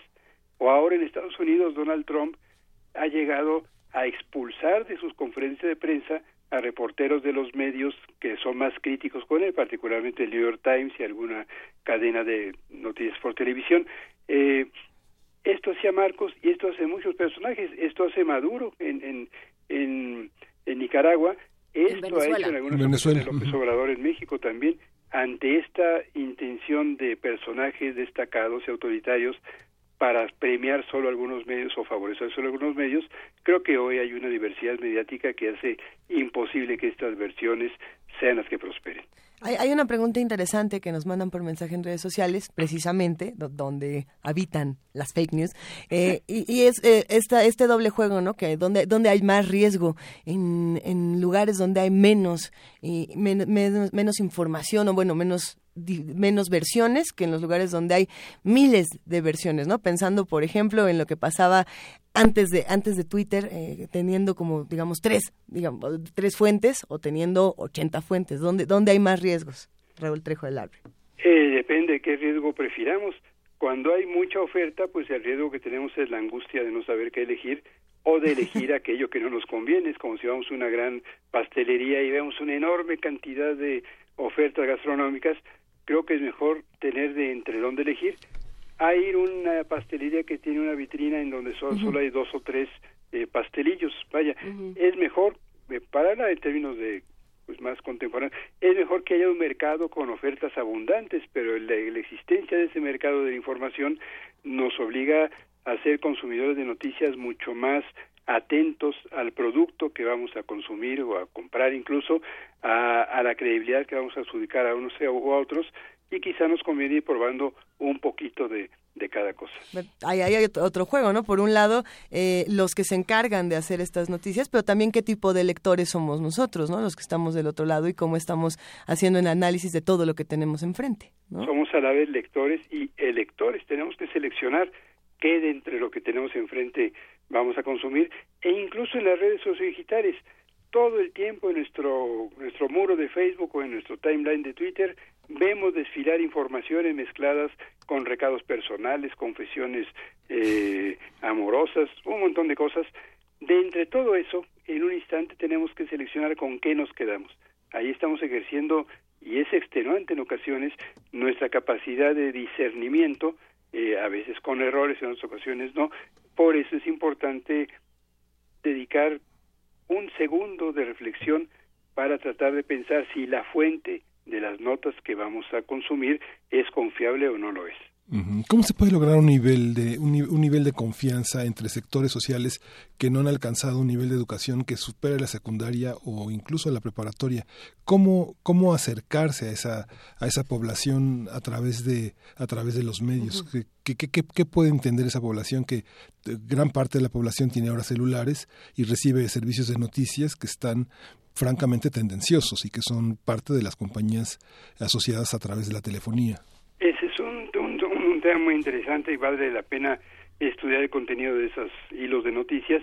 Yo creo que la escolaridad es importante, Miguel Ángel, pero quizá no es el único tema. Por mucha escolaridad que tengamos, yo conozco colegas universitarios que son políticamente muy brutos, para decirlo con toda confianza aquí entre nos, por mucha escolaridad que tengamos, eh, tenemos un problema de cultura política, de gente que no, de muchos ciudadanos que no se han acostumbrado a ejercer cabalmente su responsabilidad justamente como ciudadanos, que no son tolerantes con las ideas de otros, que solo quieren conocer una versión de las cosas, que solo quieren aplaudir a un segmento del mundo político, a cualquiera que sea el que les guste, y que no eh, están dispuestos ni a, ni a aceptar, ni mucho menos propiciar un auténtico debate público, que es el que eh, transcurre cuando hay confrontación de puntos de vista, cuando hay diferentes visiones de lo que hay que hacer en y con el país y cuando del ejercicio de la política, que es un ejercicio que implica siempre conciliar posiciones, tiene que salir un punto de vista de más consenso. Somos muy atrasados en materia de cultura política, aunque somos muy avanzados en materia de formas para ejercer la democracia. Creo que aquí tenemos un déficit de nuestra transición democrática eh, y es un gran problema. ¿Cómo afianzar, cómo hacer más sofisticada y más fina la cultura política? No hay recetas, pero creo que un buen camino para ello es propiciar la reflexión de muchísimos temas, de este entre otros, en los medios de comunicación. Y hay otro tema que se, yo creo que se desprende de esto que, que dices, eh, Raúl Trejo del Abre, que es qué hacemos con el disenso, qué hacemos con el disenso como consumidores de medios, como lectores y electores eh, en los medios, pero también como, como productores de contenidos y de noticias. Eh, hace poco esta semana, me parece, o la anterior, eh, se armó un, un eh, debate en el New York Times porque llamaron a su página editorial a uno de estos negacionistas del cambio climático. Y entonces los mismos, eh, los mismos editorialistas del New York Times se dedican a atacarlo desde su propio medio. ¿no? Pero bueno, como ejercicio democrático, como ejercicio periodístico es, es interesante. ¿no? Entonces, bueno, ¿cómo, hace, ¿cómo hacen los medios para lidiar con el disenso y para para reconocerlo y aprovecharlo y cómo hacemos como consumidores de medios, qué responsabilidad tenemos con respecto al disenso, a aquello que no nos gusta y no estamos de acuerdo. Yo creo que es muy saludable la práctica de cualquier medio de comunicación para recoger otras voces. Todo medio tiene una línea editorial, todos, la pluralidad absoluta no existe, la objetividad mucho menos, todos tienen posiciones y códigos de valores e instituciones de los cuales dependen es importante asomarse a lo que dicen los otros. Por ejemplo, si un periódico es partidario de Morena y o el PRD, sería muy interesante que recogiera voces del PAN y de, otros partidos, en fin. Esto se hace con alguna frecuencia porque a los les conviene tener una apariencia de diversidad, de no estar comprometidos con una sola causa o una sola posición. En ocasiones, sin embargo, la, la inclusión del disenso tiene más propósito de espectacularidad que de claridad. Eh, en este caso, el New York Times no, no, no tengo una posición del todo eh, definida. Yo creo que hubo un intento interesante para abrir la discusión, pero tampoco estoy seguro de que sea la mejor manera tratándose de un tema tan racional y ampliamente demostrado la existencia del cambio climático. Es como si para promover la discusión aquí en Radio UNAM ustedes invitaran, qué sé yo, para hablar de un tema... De los que hablan de, la, de que la guanábana cura el cáncer. Por ejemplo, o, de los acosadores de muchachas. Bueno, es un tema muy cercano a lo que ocurrió en, nuestra estación de nuestra universidad. Por supuesto, eh, eh, yo no estoy seguro de que esta fuera la mejor manera de promover el debate. Sí se puede reconocer, hay señores tan ignorantes que dicen que la guanábana cura el cáncer o cualquier otra posición y entonces poner la discusión que es algo interesantísimo. Hoy en día en nuestra universidad por ejemplo hay colegas investigadores y profesores que coinciden que, con puntos de vista de lo que algunos mucho más serios llaman pseudociencia.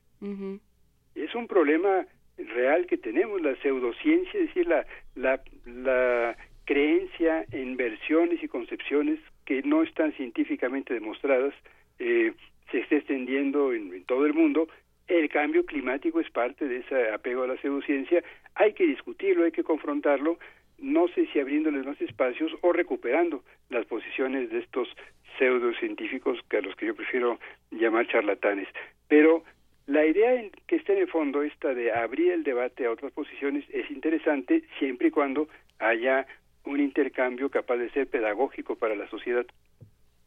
Ay, pero a ver, a ver, esto se puso, se pone interesante. A ver, ¿qué pasa si yo tomo un tema eh, completamente vigente y completamente fundamental y lo abordo desde un punto de vista pseudocientífico? Por ejemplo, en diferentes medios, o, tomo eh, tres diferentes medios y en uno lo analizan desde la pseudociencia, en otro lo analizan, lo analizan desde la ciencia, ciencia, y ahí, ahí saldrá discusión cuál sí, cuál no. Como este hombre que negaba las vacunas, que decía que las vacunas eh, propiciaban ciertos eh, espectros de autismo. por ejemplo, ¿no? Y, y entonces se aborda desde el económico, desde la pseudociencia, desde la ciencia, desde el social. Eh, ¿por, qué, ¿Por qué decir que la misma noticia podría ser fake news desde un punto de vista diferente, cuando la noticia es la misma?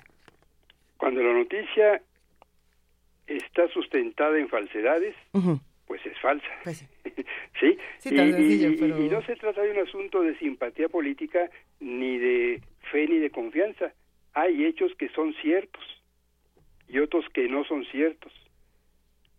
La Tierra gira alrededor del Sol.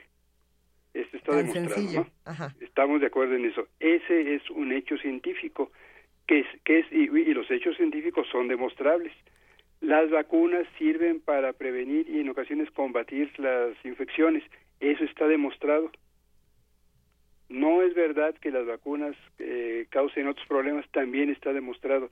Y así podemos ir tema por tema tratando de desbrozar entre la en el bosque de mentiras y supercherías que encontramos todos los días cuál es la verdad y cuál no. Esta es una tarea pues del mundo académico en ocasiones, de los analistas, pero también y sobre todo hablando de asuntos más cotidianos y noticiosos de los medios de comunicación. ¿Y dónde va, eh, volviendo a los consumidores de medios de comunicación, dónde está su, su responsabilidad como, como consumidores de estos medios? En primer lugar, como consumidores de lo que sea, vale la pena que se enteren de qué están adquiriendo. Cuando vamos al supermercado, a veces, algunos ya que tenemos una edad más avanzada, no siempre vemos las letritas pequeñas de los productos, eh, nos asomamos y vemos a ver este paquete de mantequilla, qué es lo que tiene, este yogur, de qué está hecho, cuál es la fecha de caducidad. Tenemos información para decidir qué producto compramos y cuál no. En el caso de los medios de comunicación, no siempre disponemos de la información pertinente. Eh, es- especialmente en México seguimos teniendo un déficit de hechos acerca de los medios, no sabemos cuáles son sus audiencias, cuáles son sus, sus tirajes, no siempre sabemos cuáles son sus propietarios y accionistas, por ejemplo. Eh, allí tenemos la posibilidad como consumidores de información de exigir que los medios sean claros y que nos digan qué son, a quienes llegan, a quién le van, qué composición accionaria tienen, etcétera, etcétera. Tenemos, en segundo lugar, la obligación y la posibilidad de comparar entre un medio y otro. La gente que escucha Radio UNAM puede comparar los contenidos de esta emisora con los de una emisora comercial, con lo que ven en Internet y toma sus decisiones de consumo mediático. Y en tercer lugar, y esto es lo que menos se hace en México, yo creo que como consumidores o como audiencias de los medios podríamos favorecer y premiar a los más serios y profesionales y desdeñar a los que no lo son. Por ejemplo, en México casi no se gratifica el periodismo bien hecho. No hay reconocimiento al periodismo de investigación. Y, y pongo un ejemplo que es muy conocido, eh, bueno, eh, eh, podría poner ejemplos en negativo, prácticamente no tenemos grupos que hagan investigación en la prensa mexicana, con excepciones. Animal Político es un equipo de periodistas que tiene un portal en Internet que hace cosas muy bien trabajadas. Ellos develaron, entre otras cosas, el procedimiento por el cual el entonces gobernador Duarte en Veracruz y sus colaboradores se robaban dinero público. Y una investigación sensacional, muy rigurosa. Bueno, ese tipo de investigaciones la gente no lo aplaude, no lo reconoce y no lo premia con su audiencia. Tanto así que este tipo de grupos de periodistas está en situación económica difícil porque no tiene respaldo de la sociedad. Necesitamos una sociedad que aplauda y gratifique al periodismo bien hecho y que le dé la espalda al que no lo está. Todavía no tenemos ese tipo de sociedad. Y, y seguimos todavía un poco empantanados con la publicidad gubernamental. Ah, bueno, ese es otro gran Ese es otro tema. Eh, empantanados y lo seguiremos. Eh, el problema con la publicidad gubernamental, gubernamental sobre todo es que forma parte muy muy íntima de la cultura política mexicana. No nos imaginamos, y nuestros políticos mucho menos, y muchos periodistas tampoco, un país en donde no haya publicidad oficial. Donde no existe, no les pago para que me peguen. o no o, o- o lo que dicen algunos medios ahora les pego para que me paguen que es la, la, la versión contemporánea de aquel viejo apotecma eh, yo hago una pregunta muy sencilla ¿de qué nos sirve que México gaste miles de millones de pesos Yo creo que tan solo el gobierno federal el gasto anual está llegando a 10 mil millones de pesos de publicidad oficial en el ejercicio de dinero público para que los políticos anuncien que han hecho aquello que tienen la obligación de hacer. ¿Qué pasaría si se cancela toda, absolutamente toda la publicidad oficial? El gobierno no tendría dinero para pagar campañas de vacunación, el INE no tendría dinero para eh, anunciar que nos eh, registremos para votar, pero esto lo pueden hacer los medios de comunicación. Es distinto, Raúl, de la rendición de cuentas. Es que, digamos, la norma marca eh, comunicar la, lo que, la, la, inversión pública federal eh, y comunicarla a través de desplegados, de recuadros, etcétera. Esa parte no, no le corresponde también a la institución. ¿En qué medida hay esa relación tan viciada entre medios y, y, y difusión de, las, de los yo, logros? Yo creo que hoy en día, Miguel Ángel, la rendición de cuentas se puede hacer por Internet. Eh, y ahí hay amplísimo espacio, siempre y cuando esté abierto y haya información suficiente para que la gente se entere del gasto de, de, de, de cualquier acción uh -huh. de gobierno, incluyendo el gasto publicitario. Sí. Hoy en día, por primera vez y desde hace unas cuantas semanas, tenemos la posibilidad de saber en qué gasta al menos parte de lo que gasta el gobierno federal en materia de la publicidad, de publicidad. En la página de la presidencia hay una relación interesantísima y cuando vemos los nombres de los medios en los cuales se paga publicidad, la verdad es que yo que en parte me dedico a eso, no conozco algunos de ellos. Uh -huh. Son medios inexistentes, sin presencia sí. pública. Está muy bien, es indispensable y hay que exigirlo que el Estado mexicano, no solo el gobierno, rinda cuentas acerca de lo que hacen y el dinero que gastan. Pero yo creo Pero que... no solo. Pues sí, y ya va siendo hora de que nos preguntemos, como ya hace un momento, el gasto en publicidad es necesario o no. Yo digo que no. Y si va a ser necesario, en todo caso hay que ponerle reglas diferentes a los a los que lo rigen ahora. Bueno, pues lo, lo seguiremos platicando. Este Hasta tema, este tema de publicidad sí. gubernamental Buenísimo. volverá a salir conforme avance, conforme llegue esa campaña que tú dices que todavía no ha llegado, Raúl Trejo del Arbre, pero desde este lado. Es un tema para iniciativa de ley, ¿eh? Es un tema interesante, pero bueno, lo vamos a seguir platicando. Muchísimas gracias, Raúl Trejo del Arbre, investigación, este investigador del Instituto de Investigaciones Sociales de la UNAM. Gracias por estar con nosotros esta mañana. Me da mucho gusto saludarles. Muy buenos días. Un abrazo y hasta luego. Escucharemos un fragmento de Yo te amo de Fito Páez, esta recomendación de Gastón García Marinos y a quien le mandamos un abrazote.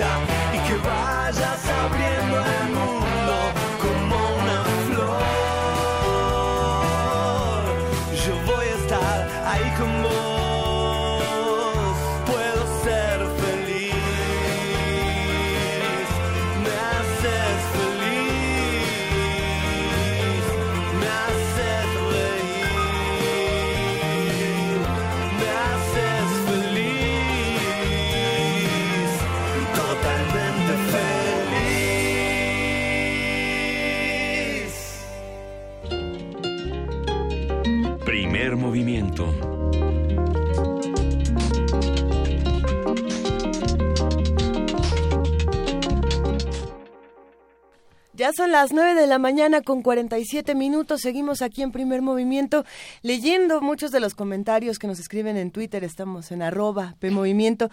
En diagonal primer movimiento UNAM en Facebook y en el teléfono 55 36 43 39. Estaba viendo a Arturo con mucha seriedad respondiendo las llamadas. Yo no sé qué le dijeron, pero si Arturo les contesta el teléfono, mándenle un abrazo porque Arturo y Carmen, de que, que se encargan de, servicio social, son eh, guerreros de esta estación y le entran a todo, como todo el equipo de primer movimiento. Pero bueno, eh, estábamos hablando de muchas cosas fuera del aire y, y la, la plática se puede poner más suculenta de lo habitual. Así que si disfrutan esa palabra, suculenta, quédense con nosotros porque ya está aquí nada más y nada menos que Marta Romo, quien es jefa del Departamento de Extensión Cultural en Radio UNAM, es, es familia de primer movimiento y, y de todas las pues de todas las producciones que se hacen aquí, porque de una u otra manera, queridísima Marta, siempre estás con nosotros y te queremos. ¿Cómo estás? Muchas gracias, pues me siento honradísima de estar con este querido equipo, al que de verdad encuentro maravillosamente integrado, veo cómo trabajan para lograrlo y además, pues eh, formo parte de esta comunidad desde el inicio, de muchas maneras y todas las posibles estoy integrada. Entonces, para mí es un honor encontrarme hoy aquí. No, bueno, y, y andan haciendo una- unos planes misteriosos para la sala. Julián Carrillo. ¿Qué, ¿Qué se traen? Que además empieza hoy. Empieza hoy un ciclo de poesía suculenta, en donde van a participar cinco poetas inigualables.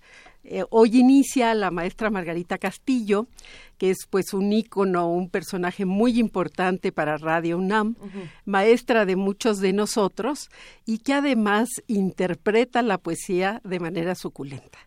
Hoy va a leer eh, poemas de su autoría y además nos hace un regalo especial, porque ella, previendo su muerte, había escrito 10 poemas y se los había entregado a un amigo para que se leyeran después de que ella partiera.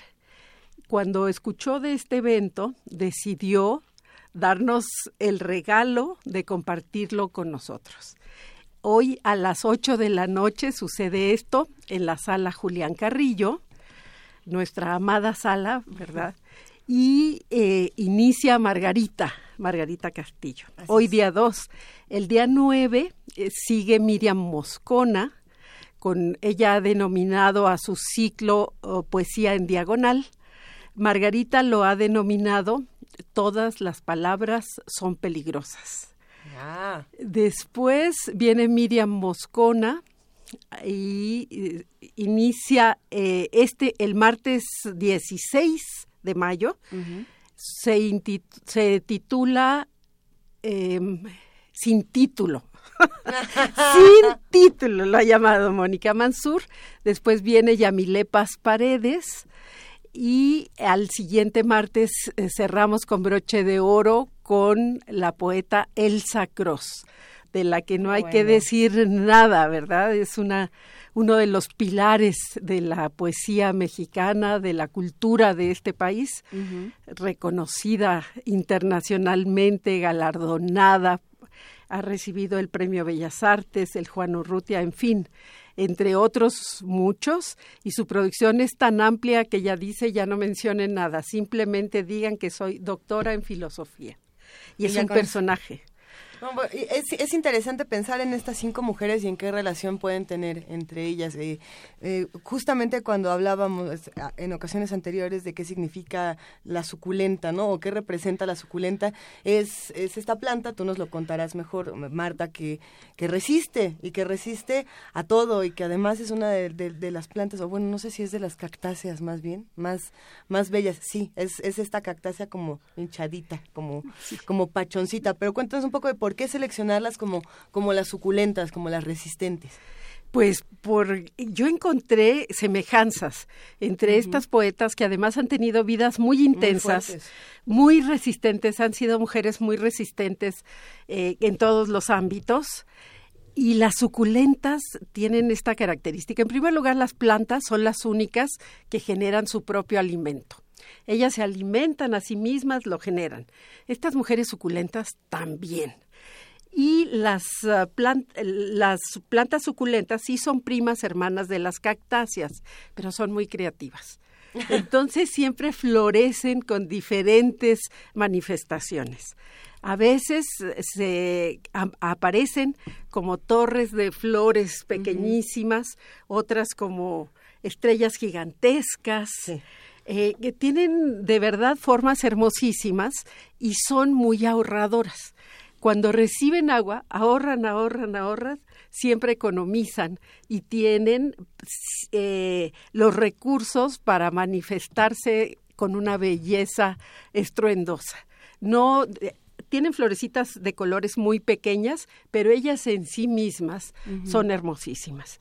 Entonces se me ocurre hacer pues esta analogía entre estas mujeres eh, poetas y las plantas suculentas. Sugiero este nombre, se acepta. Cuando el Sacros dice, pero qué bello nombre, dije, perfecto, se queda. Entonces, de aquí, a partir del día de hoy, a las 8 de la noche, a partir de hoy, eh, martes 2, el martes 9, Miriam Moscona, hoy estará Margarita Castillo, el 9, Miriam Moscona, el 16, Mónica Mansur el 23 Yamilepas Paredes y el 30 El Sacro. Exactamente. En, a las 8 de la noche en nuestra sala Julián Carrillo. ¿La entrada es libre? La entrada es libre, pueden invitar a todos sus amigos, que venga toda la comunidad de Primer Movimiento. Los esperamos con muchísimo gusto para que disfruten de esta mirada poética que estas mujeres nos van a regalar a través de poemas de su autoría. No interpretan a otros poetas y además van a ir contextualizando los, eh, los poemas serán inmersos, estarán alrededor de historias, de cómo surgen de sus historias de vida, porque queremos que los jóvenes las escuchen, se enamoren de esto, ¿verdad? Y pues que puedan aprender quizá algo de estas personas mayores, estas mujeres grandes que tienen mucho que ofrecer. Y que han encontrado su voz y sus palabras. Exactamente, han encontrado su voz, sus palabras y han sido resistentes, como dice Luisa, y creo que la poesía es una forma de resistencia cultural infinita, exquisita, perfecta. Pero entonces, a quien estamos apelando, eh, o, a quienes se apela en un, en un maratón poético como este, en, una, en un ciclo poético como este, es a los esquejes. ¿No? Bueno, o sea, digo, tenemos a las suculentas y los esquejes. ¿Qué son los esquejes? Esa es una manera de cultivar a las suculentas cuando le quitamos una pequeña hojita y la volvemos a plantar. Entonces, los, ah, lectores jóvenes, el codito. Si nosotros pensamos en esta manera de, cultivar la poesía y de encontrar nuevos autores y nuevos lectores, eh, pensaríamos que estos jóvenes esquejes, estos jóvenes escritores, estos jóvenes lectores, tienen que conocer estos trabajos y además eh, es, un placer, ¿no? Poder compartir con tus maestros directamente, con estas voces que dices, bueno, no fue fácil eh, ser mujer, ser poeta, vivir en estos años, construir estos caminos que ahora para muchos parecen tan fáciles. Bueno, no tanto, pero, pero parecieran tan fáciles. Sí, exactamente, exactamente. De verdad queremos que vengan eh, todos los chicos, los que los eh, han oído de ellas, los que no las conocen, para recibir a manos llenas estas herencias que están dando estas cinco grandes poetas. Pues con esto nos vamos a quedar, queridísima Marta Romo, jefa del Departamento de Extensión Cultural de Radio UNAM, pero nos quedamos con esto aquí, porque nos vemos en un rato a las 8 de la noche en la sala Julián Carrillo. Exactamente, muchas gracias. Un verdadero Los esperamos. Gracias, querida Marta. Abraza a todos los amigos de Extensión Cultural de nuestra parte y nosotros acá seguimos. Todavía tenemos un poquito de música. Quédense con nosotros y van a ver. Un gran abrazo. Ya nos vamos y ya. Oh. Pero bueno, muchísimas gracias. Ah, ya, sí. Marta Romo.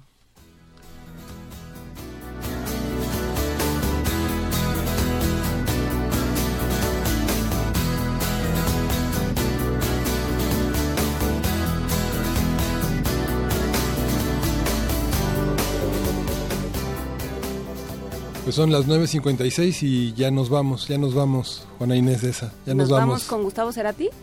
Ya nos vamos, Luisa. Ya nos vamos, querido Miguel Ángel Quemain. Gracias, los quiero. Esto fue el primer movimiento. El mundo desde la universidad.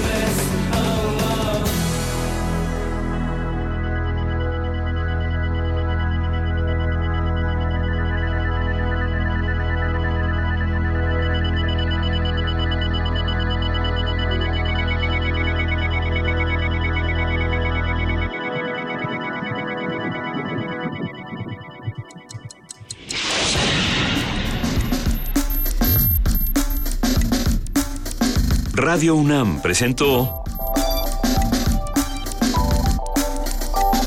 Primer Movimiento. El mundo desde la universidad.